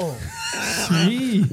bueno, eh, os voy a hacer, digamos, como, una, mm, como un extracto de una conferencia que hay en YouTube de un Deja famoso teja solo. musicólogo medievalista que es Juan Carlos Asensio. Esto podría estar mejor en, Art Música, en nuestro podcast sobre música Sí, antigua, pero es que el próximo capítulo está centrado en sobre Zelenka, sí. Selenka. Entonces, pues no. Has Y dicho, esto como- no me lo puedo aguantar yo como más. esto no puedo aguantarlo Este- más. este, material, este material lo tiene que conocer la gente. Claro, era hablar de Antonio Pérez, que es secretario de, Oh. Fe- de Felipe II, que seguramente hablaré en la próxima. Qué chulo. de esto. Eh, bueno, entonces, hay que decir que, bueno, entonces lo que voy a hacer es que voy a extraer un poco lo que ha dicho, porque este hombre, pues, estaba, era, es muy interesante la conferencia, pero es un poco elevada. Entonces yo voy a bajarla un poco de nivel, como explicándolo un Al poco. nivel de nuestros oyentes. ¿no? Explicando, hombre, no todo el mundo conoce lo que es un conductus, lo que es un motete, lo que es un, un órgano, un No subestimes a nuestra audiencia. Nosotros podemos cantar un Eso no- conductus aquí ahora mismo. ¿eh? dicho no todo el mundo. mucho los cojones. De hecho, sí, no todo sí. el mundo. Hay gente que sí. De hecho, hay uno por ahí por Canarias que es un súper. Es canario, me parece, ¿no? El que. mus- es mus- o sea, es profesor de conservatorio y no ha dado algún que otro. Sí, sí, bueno. Vale. Ya te diré el nombre porque por Twitter me dijo: ¿No te gusta la música? Eres un antiguo que no te gusta la música del siglo XX. Tal, porque puso así un. Puso como una especie de tal. Con, bueno, él no, otro. Con música, esta música del siglo XX yo creo que es escuchable por, todo el mundo. Fractales. Sonaba rayos en la mitad de ella. Digo, Dice, ¿cuáles son los que no te han gustado? Digo, acabo antes y digo las que me han gustado, pero no, no, no, lo aceptó. Y quitaron el, el- el hilo, pues se ve que atentaba contra derechos de la propiedad o algo Ah, así. vaya. Bueno, voy. Eh, ser músico en la Edad Media es algo difí- era algo difícil, ¿vale? Y ahora, Eh, ahora también sí. haces tú tu vídeo musical ahí más contento que nada bailando con una zagala y viene un, Un gordo cabrón desde su casa a ponerte verde. Bueno, podemos pensar ¿no? que, que la, que la conditio sine qua non, ya empezamos a hablar cosas en latín. Qué Para bien, ser Diego. músico, eh, la edad media era pues eso, tener buen oído, tener buen sentido del ritmo, buena voz si vas a ser cantante y un poquito de sensibilidad. No, pero en la edad media eso no era lo que se llevaba, no, era, Eh. no era lo que molaba. Se consideran músicos aquellos que reflexionaban sobre el arte sin tener ninguna de las cualidades antes mencionadas. Vamos, lo que soy yo. que no tengo ninguna cualidad de estas, pero bueno, soy profesor de música. Mm, bueno, en fin. Eso, tirar- eso no es cierto, pero venga. Nada. ¿Que no es profesor de música? No, sí, Ah, pero que no, que no tenga cualidades musicales. Hombre, Os tengo que recordar lo de mi, mi corchea cantando. Venga, vamos. Bueno, eh, se, se podía, o sea, se podía tener un oído enfrente del otro, que no es mi caso, eh, también lo digo. eh, puedo- canto bastante bien. Eh, me refiero mm, entonando, no la, Muy bien, Diego, sí. La- lo que es el timbre ya es otra cosa, pero cantar, canta bien. Eh, o bien tañer los instrumentos, como dice el propio Juan, Juan Carlos Asensio, tañer los instrumentos de, de manera evangélica, o sea, que, una, que tu mano derecha no sepa lo que hace la izquierda. bueno, entonces, para empezar vamos a hablar de un, del primero que, uno de los primeros que, bueno, antes Aristo, bueno, eh, Paco puede hablar de, de griegos que tenían teoría musical y tal, pero de los primeros medievalistas, o sea, músicos de la Edad Media, o bueno, filósofos de la Edad Media que hablan sobre música, que es Anicio Manlio Torcuato Severino Boecio, que es como se llamaba este tío porque era patricio, entonces tenía todos esos nombres. Este hombre murió, bueno, vamos primero a hacer una pequeña Ya ha muerto. este hombre murió. Este hombre murió. Vamos a hacer una pequeña semblanza De su Eh, muerte. Murió en 524 tras defender en Verona ante el mismísimo Teodorico, recordamos, el que entró a sangre, o sea, el que quitó a Rómulo Augusto de- del poder, ¿vale? No hace ni falta ni recordarlo esto. Es mentira. Bueno, eh, tras defender al senador Albino, quien había sido acusado de traición, ¿vale? En favor del emperador de Bizancio, Justino I. Pues Boecio, de repente, de- al defender a Albino, es que los- estos, estos godos eran un poco, era un poco susceptibles. Se vio envuelto en la acusación y fue encarcelado en Pavía, ¿vale? Fue condenado a muerte y cruelmente ajusticiado. Muy pronto se le, como era un filósofo cristiano y tal, pues muy pronto se le dio, digamos, se le, se le buscó un carácter más religioso, procurándole, en fin, un nombre, una- un nombre, una fama y unos honores de- de- de- de mártir y de santo a, a- Boecio. Bueno, pues Boecio, eh, ¿qué hace Boecio? Pues Boecio tradujo de los griegos lo que había escrito sobre el arte de la música. Lo mismo que hizo lo mismo que hizo Paco sobre era Aristoseno lo que tú hablaste o? Sí. Aristóxeno, sí, de Tarento. Pues bueno, pues entonces hizo este hombre hizo un gran esfuerzo para aclarar la teoría griega, ¿vale? La teoría griega, pues ya sabéis, llena de intervalos, bueno, no sabéis, pero yo lo digo yo.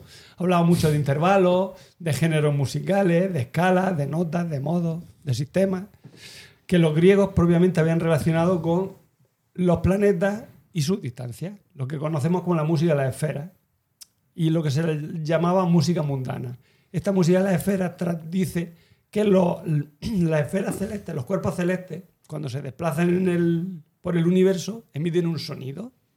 Y ese sonido es el sonido más perfecto que existe. Y el resto de la música tiende a imitar el sonido que hacen estos, estos cuerpos celestes. ¿Es cierto o no? Sí, sí, sí, totalmente. Bien. Yo es que tengo aquí a, Ujú. el que- los que- Al doctor Pérez doctor Cartagena. Pérez Cartagena, que me lo va a decir.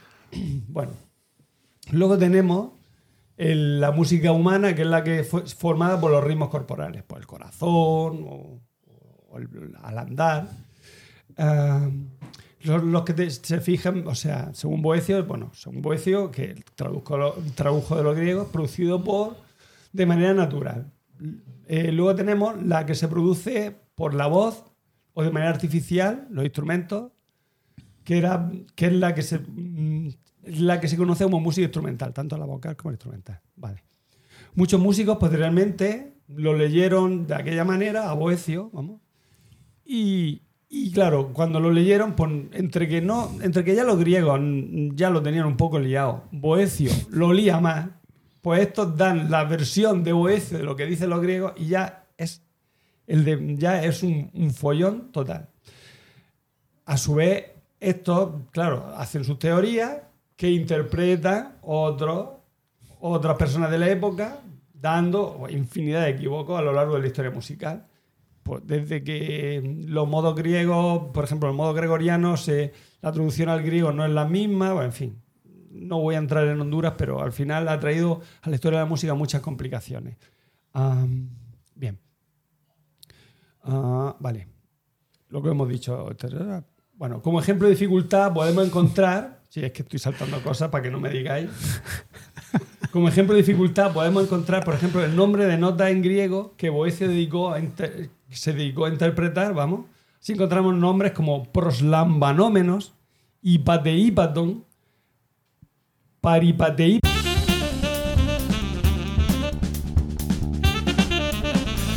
A ver, hemos tenido un problema técnico, eh, un problema de alimentación eléctrica con la Rodecaster Pro, porque estaba conectada a una batería y por lo que sea, no sé, ha consumido hoy más, hemos hablado más, con más intensidad. Seguramente. Esto que sí. funciona así.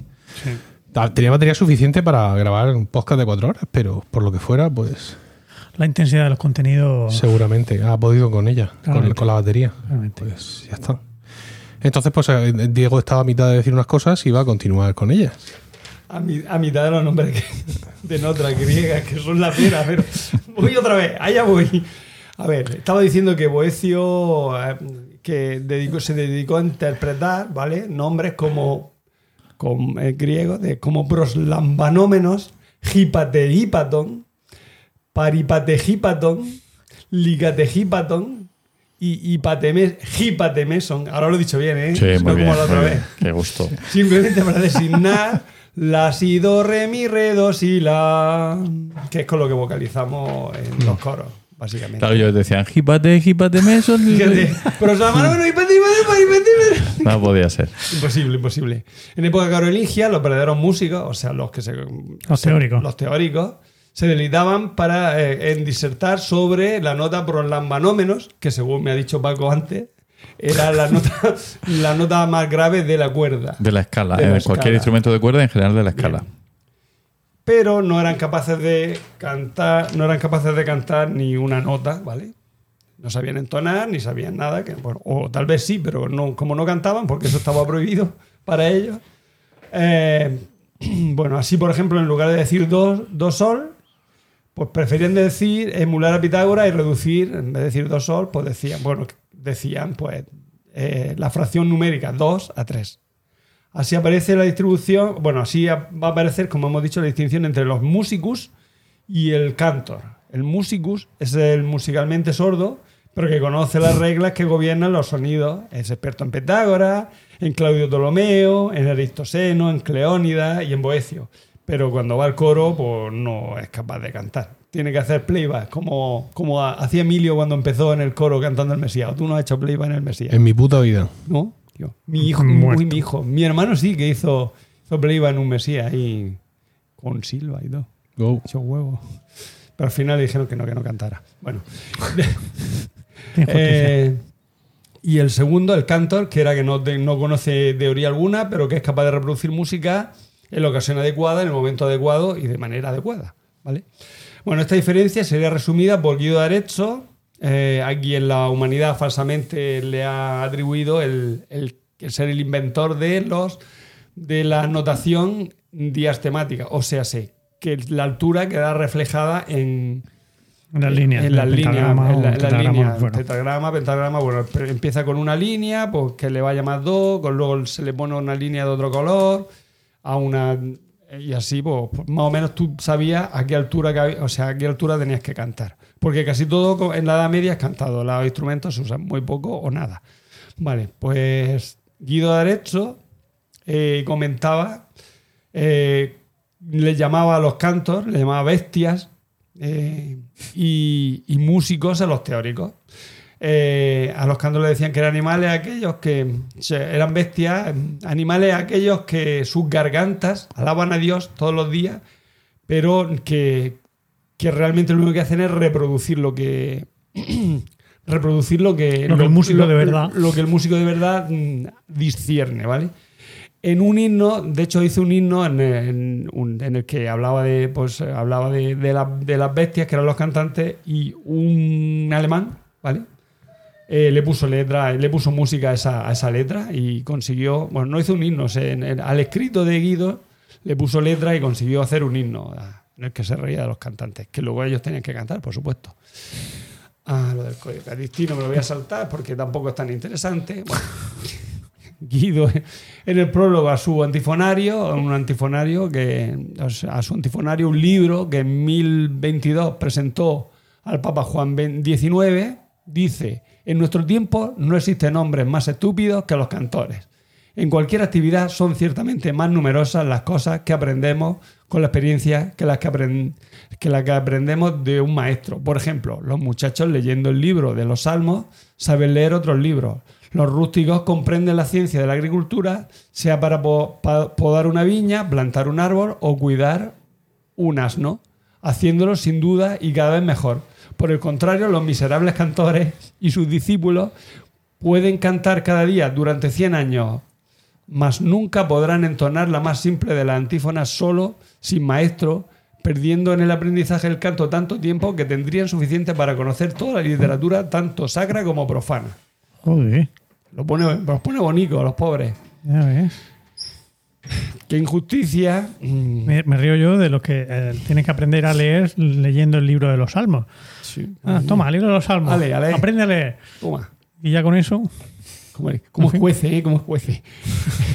Qué injusticia, teniendo en cuenta que entre tenían que estar durante, en- podían estar desde hasta nueve años, más de nueve años tenían que estar aprendiendo todo el repertorio, eh, todo el repertorio que de, o sea, que había en la, de la- para poder cantar en, un, en, un- en una iglesia, en un, en un coro de una iglesia.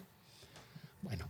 am, y para eso necesitaban un maestro que se lo enseñara. No eran capaces de aprenderlo de eso. Hombre, tenías que aprender, claro, el maestro era el que se lo sabía ya de memoria y iba enseñándole a Claro, los porque otros. toda esta gente no sabía leer. Claro, no, No, claro, sabía leer. Y no existía tampoco la notación, que esa es otra. los- eh, eh, al final acababa con los neumas. O sea, quiero decir que para que una persona se lo aprendiera, lo que hacía era que hacía sobre la letra del, del himno que tiene que cantar, Claro, pues si sube, la- le pone una rayica para arriba y si baja para abajo. Como los, Pavarotti. Son los neumas, efectivamente. Pero eso te ayuda, o sea, eso le ayudaba a recordar. Pavarotti decía eso, sí. Pavarotti no sabía. No sabía leer. No sabía leer. Se aprendía las cosas así. Fíjate. Entonces, con eso- esos neumas, efectivamente, que lo hacen, que lo hacen los cantores para poder recordar lo que ya sabían, o sea, para recordar lo que ya han aprendido previamente durante nueve años.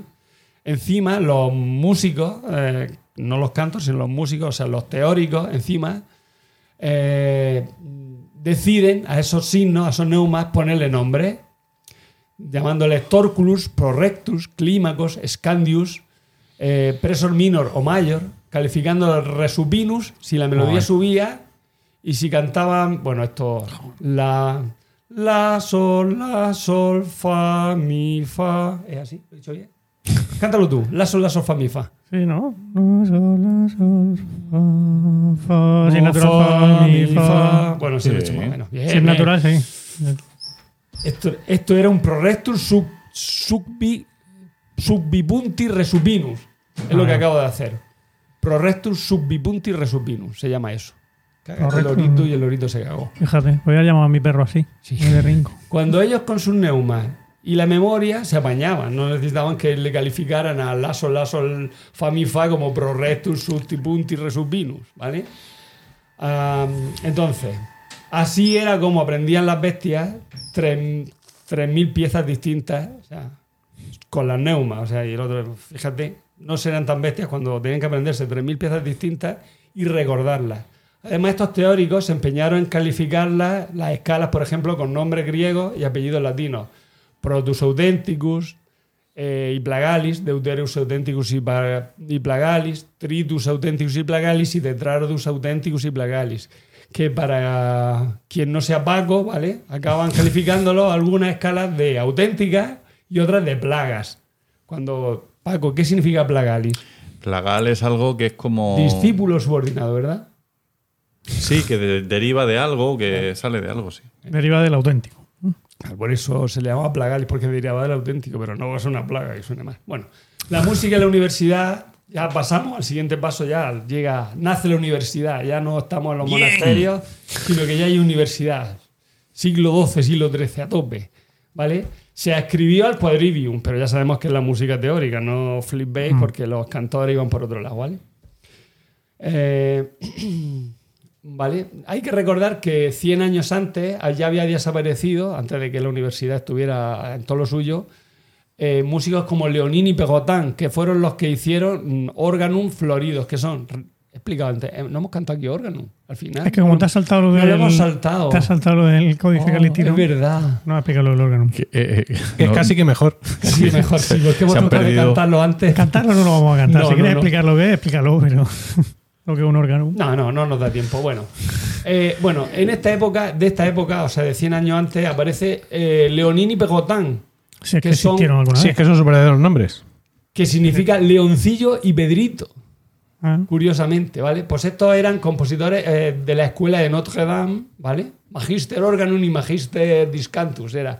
Magister organ, Organalis era, o como sea, ¿cómo se declina? Maestro haciendo órgano, Magister Organalis, ¿está bien dicho? Pues puede ser. Organicus, no lo sé. Magister Organi. Te estoy poniendo a prueba hoy con el Hombre, latín, que ¿eh? es, Y era ma- Magister Discantus, o sea, haciendo discanto, ¿vale? Eh, fueron de los primeros compositores cuyos nombres no han llegado, aunque, como dice José Miguel, no se sabe si realmente es un- son personajes de leyenda o como los Pokémon o son, o son de verdad. Exactamente igual que los Pokémon, no, pero. No, hombre, que no sé, que no fueron personas reales, o sea, que fueran pues, un montón de muchos compositores que fueron haciendo sus cositas y, y se les atribuyó un único nombre para, para Para- crear para- un poco la para figura. resumir, para resumir. Para resumir también, sí. Pues estos son los primeros de los que se conoce ya un repertorio concreto, ¿vale? Con nombre y apellido. Apellidos no, solo nombres. Bueno, con nombre, claro. Cierto. Porque Magister, Bueno, vale, Magister Organum como apellido no queda muy bien. Bueno, también tenemos noticias de que los músicos se peleaban. Los No, coros de la iglesia y catedrales por razones musicales, por ejemplo, o sea, por, por razones musicales en los coros de la iglesia, ¿vale? Por ejemplo, ah, nos cuenta aquí este hombre Asensio. Asensio, efectivamente, Juan Carlos Asensio, que, eh, los que, que en, la, en la abadía de San Mauro de Fosé tuvo lugar un altercado el día de la traslación de San... que, que me va a quitar los pa- me va a coger los papeles, déjalo, déjalo. ¿Por qué lo coge? Te quedan cuatro minutos. Uy, el día de San... ay, de- La bahía de San Mauro te iban a Ah, trasladar vale, a no sé la qué. traslación de San Baboleno el, 20 el 26 de junio, ¿vale? La historia se conoce a través de una Vita Santi Baboleni, ¿vale? Donde se cuenta que en el transcurso del oficio nocturno, o sea, los maitines, que es cuando se canta, ya sabemos, los maitines eran- Pues eso, antes era, del alba. cantar. antes era del alba, efectivamente. Por eso es por lo que es el último oficio nocturno, porque es antes del alba, ¿no? Bueno, pero es el primero del día. Sí, pero, pero, ese, pero es antes de. O sea, el último nocturno, porque el último se hace por la noche. Aunque sea el primero del día, el último se hace por la noche. Bueno, ¿y qué pasó? Bien. Al terminar la lectura duodécima, la última del último de los nocturnos, Hondoradas de hostias cayeron. según el curso monástico, cuatro monjes en medio del altar comenzaron a entonar el responsorio correspondiente en polifonía. ¿vale? Bien. Bien. Bien. Estáis bien. Y cuando llegaron al pasaje Dies Terris y Lucis, un monje llamado Hildoardo, Eduardo. generis officium precantoris, o sea, de oficio prechantre, bajó en medio del coro encabronado y entonó el responsorio Echevere israelite, jurando que no toleraría, que se cantara en la iglesia los inventos de un tal Odón, perdón, Odón.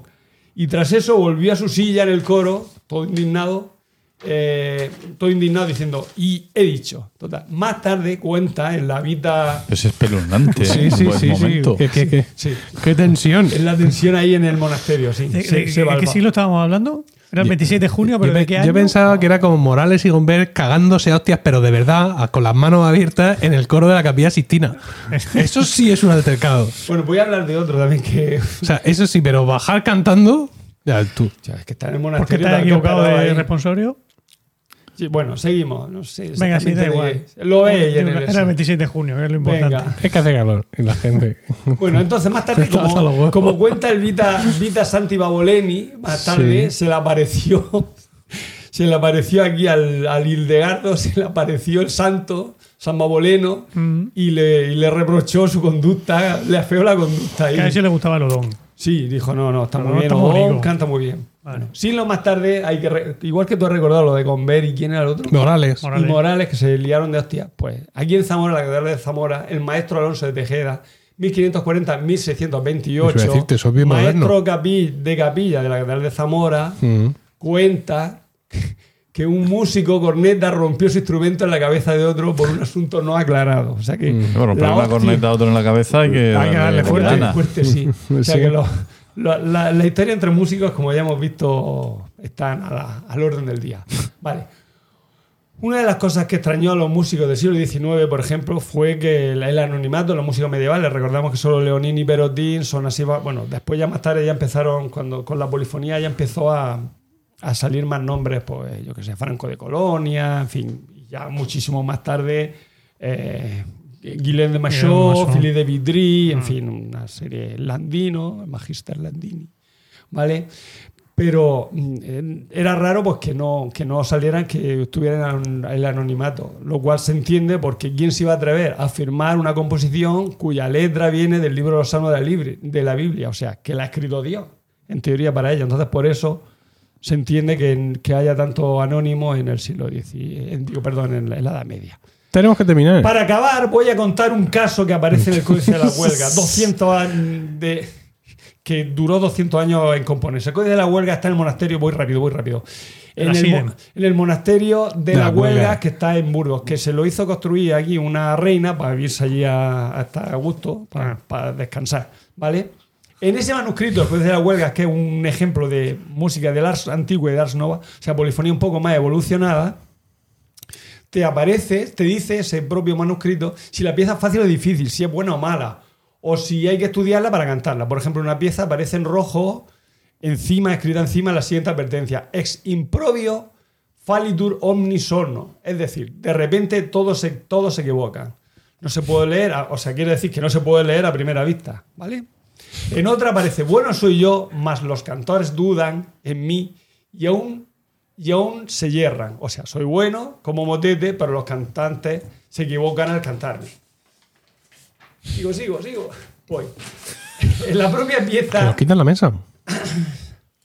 hay otra pieza, por ejemplo, en la que se alaba, en la pieza a sí misma. La tenura fallece aquí, en un cantores acordado estamos, que es Juan E. Rodríguez nos acordó, más sin tenura no valemos más que valemos las compañías sin caudiello o tanto. Muy ¿Qué quiere breve, muy breve. La tenura, que es el tenor, Sí. ¿vale? Sacado del gregoriano, es la, es la, Sí, sí, sí. la canción de. O sea, la parte sacada del gregoriano sobre la que se hace la polifonía. eh, te habla de ella, ¿no? Y aparte te dice que Juan Rodríguez aparece, que además aparece en otras partes del códice como copista, corrector y acordador y enmendador, ¿vale? En este caso con concreto lo que dice de, de Juan Rodríguez es que fue el que hizo el tenor y que sin el tenor la pieza no vale nada, al igual que un ejército sin un caudillo que lo, que lo Que. Mm. ¿vale? Otra, yo soy fermoso, mas no me sabe todo, no me saben todos cantar. O cantadme sin miedo, que Juan Rodríguez me enmendó, que es el propio motete el que dice que, que cantéis bien, que el Juan Rodríguez este, del que habíamos hablado antes, lo ha corregido para que sea más fácil de cantar. ¿Qué hizo? Suprimió la cuarta aumentada, o sea, la quinta disminuida, que es la cuarta aumentada, lo que en el siglo XVIII se conoce como diablo sin música, ¿vale? Sí. Que es un tritono que es complicado de cantar. Mm. Ah, y la, Tariro, la última- tariro. la última, sí, esto ya, mira, ya me queda esto nada. A lo que. Dos minutos. No. ¿Qué dos minutos? A lo que pocos sabedes, ¿Pero en mí comer? no cantedes, sino no por- errades sedes y que yo, yo soy conduct, conductus es fuerte de cantar y a los que me saben me errarán. O sea, vamos, que te lo estudies primero y no lo cantes a primera vista. Y ya, para concluir, digo, al principio había que aprenderse el canto de memoria, ¿vale? Los teóricos llaman bestias los que cantaban cuando aparecen las primeras ayudas. Todavía tenías que cantar de memoria, lo he estudiado, recordamos los neumas, pero todavía te lo tenías que saber de memoria. No valía el, cont- el controlar de solfeo por la dificultad que tenía en aprenderse 3.000 piezas, ¿vale? A esta gente, con tanta complicación, las tachaban de estúpidos. Las letras de este son como las notas del canto llano, bocas y, eh, y gordas. Re- O sea, son las letras del cantoral, vamos. Una de las causas de las que se permitiera de ese, de ese- por ejemplo, y por último, una de las causas por las que se permitía desheredar a un hijo era si se hacía músico, por todo, pero no todos hablan mal eh, de, de- de los músicos en, en- en la antigüedad. Recuerda, por ejemplo, el Quijote, lo que dice en el podcast de la música, donde hay música no puede haber cosas malas. Y con esto acabo ya. Apresurado. Y así arrebatados, hemos llegado al final de este 56 capítulo que esperamos hayáis encontrado gratificante y divertido. Gracias por el tiempo que habéis dedicado a escucharnos. Esperamos vuestros comentarios en Twitter, arroba romanoslocos y en nuestro canal de Discord, al cual podéis entrar en milcar.fm barra Discord. Mientras llega nuestro siguiente capítulo, seguramente en marzo, recibid todos un saludo y recordad que ante cualquier adversidad de la vida, lo mejor es tomarse un segundo para respirar profundamente y decir... Están locos estos romanos. Prisa.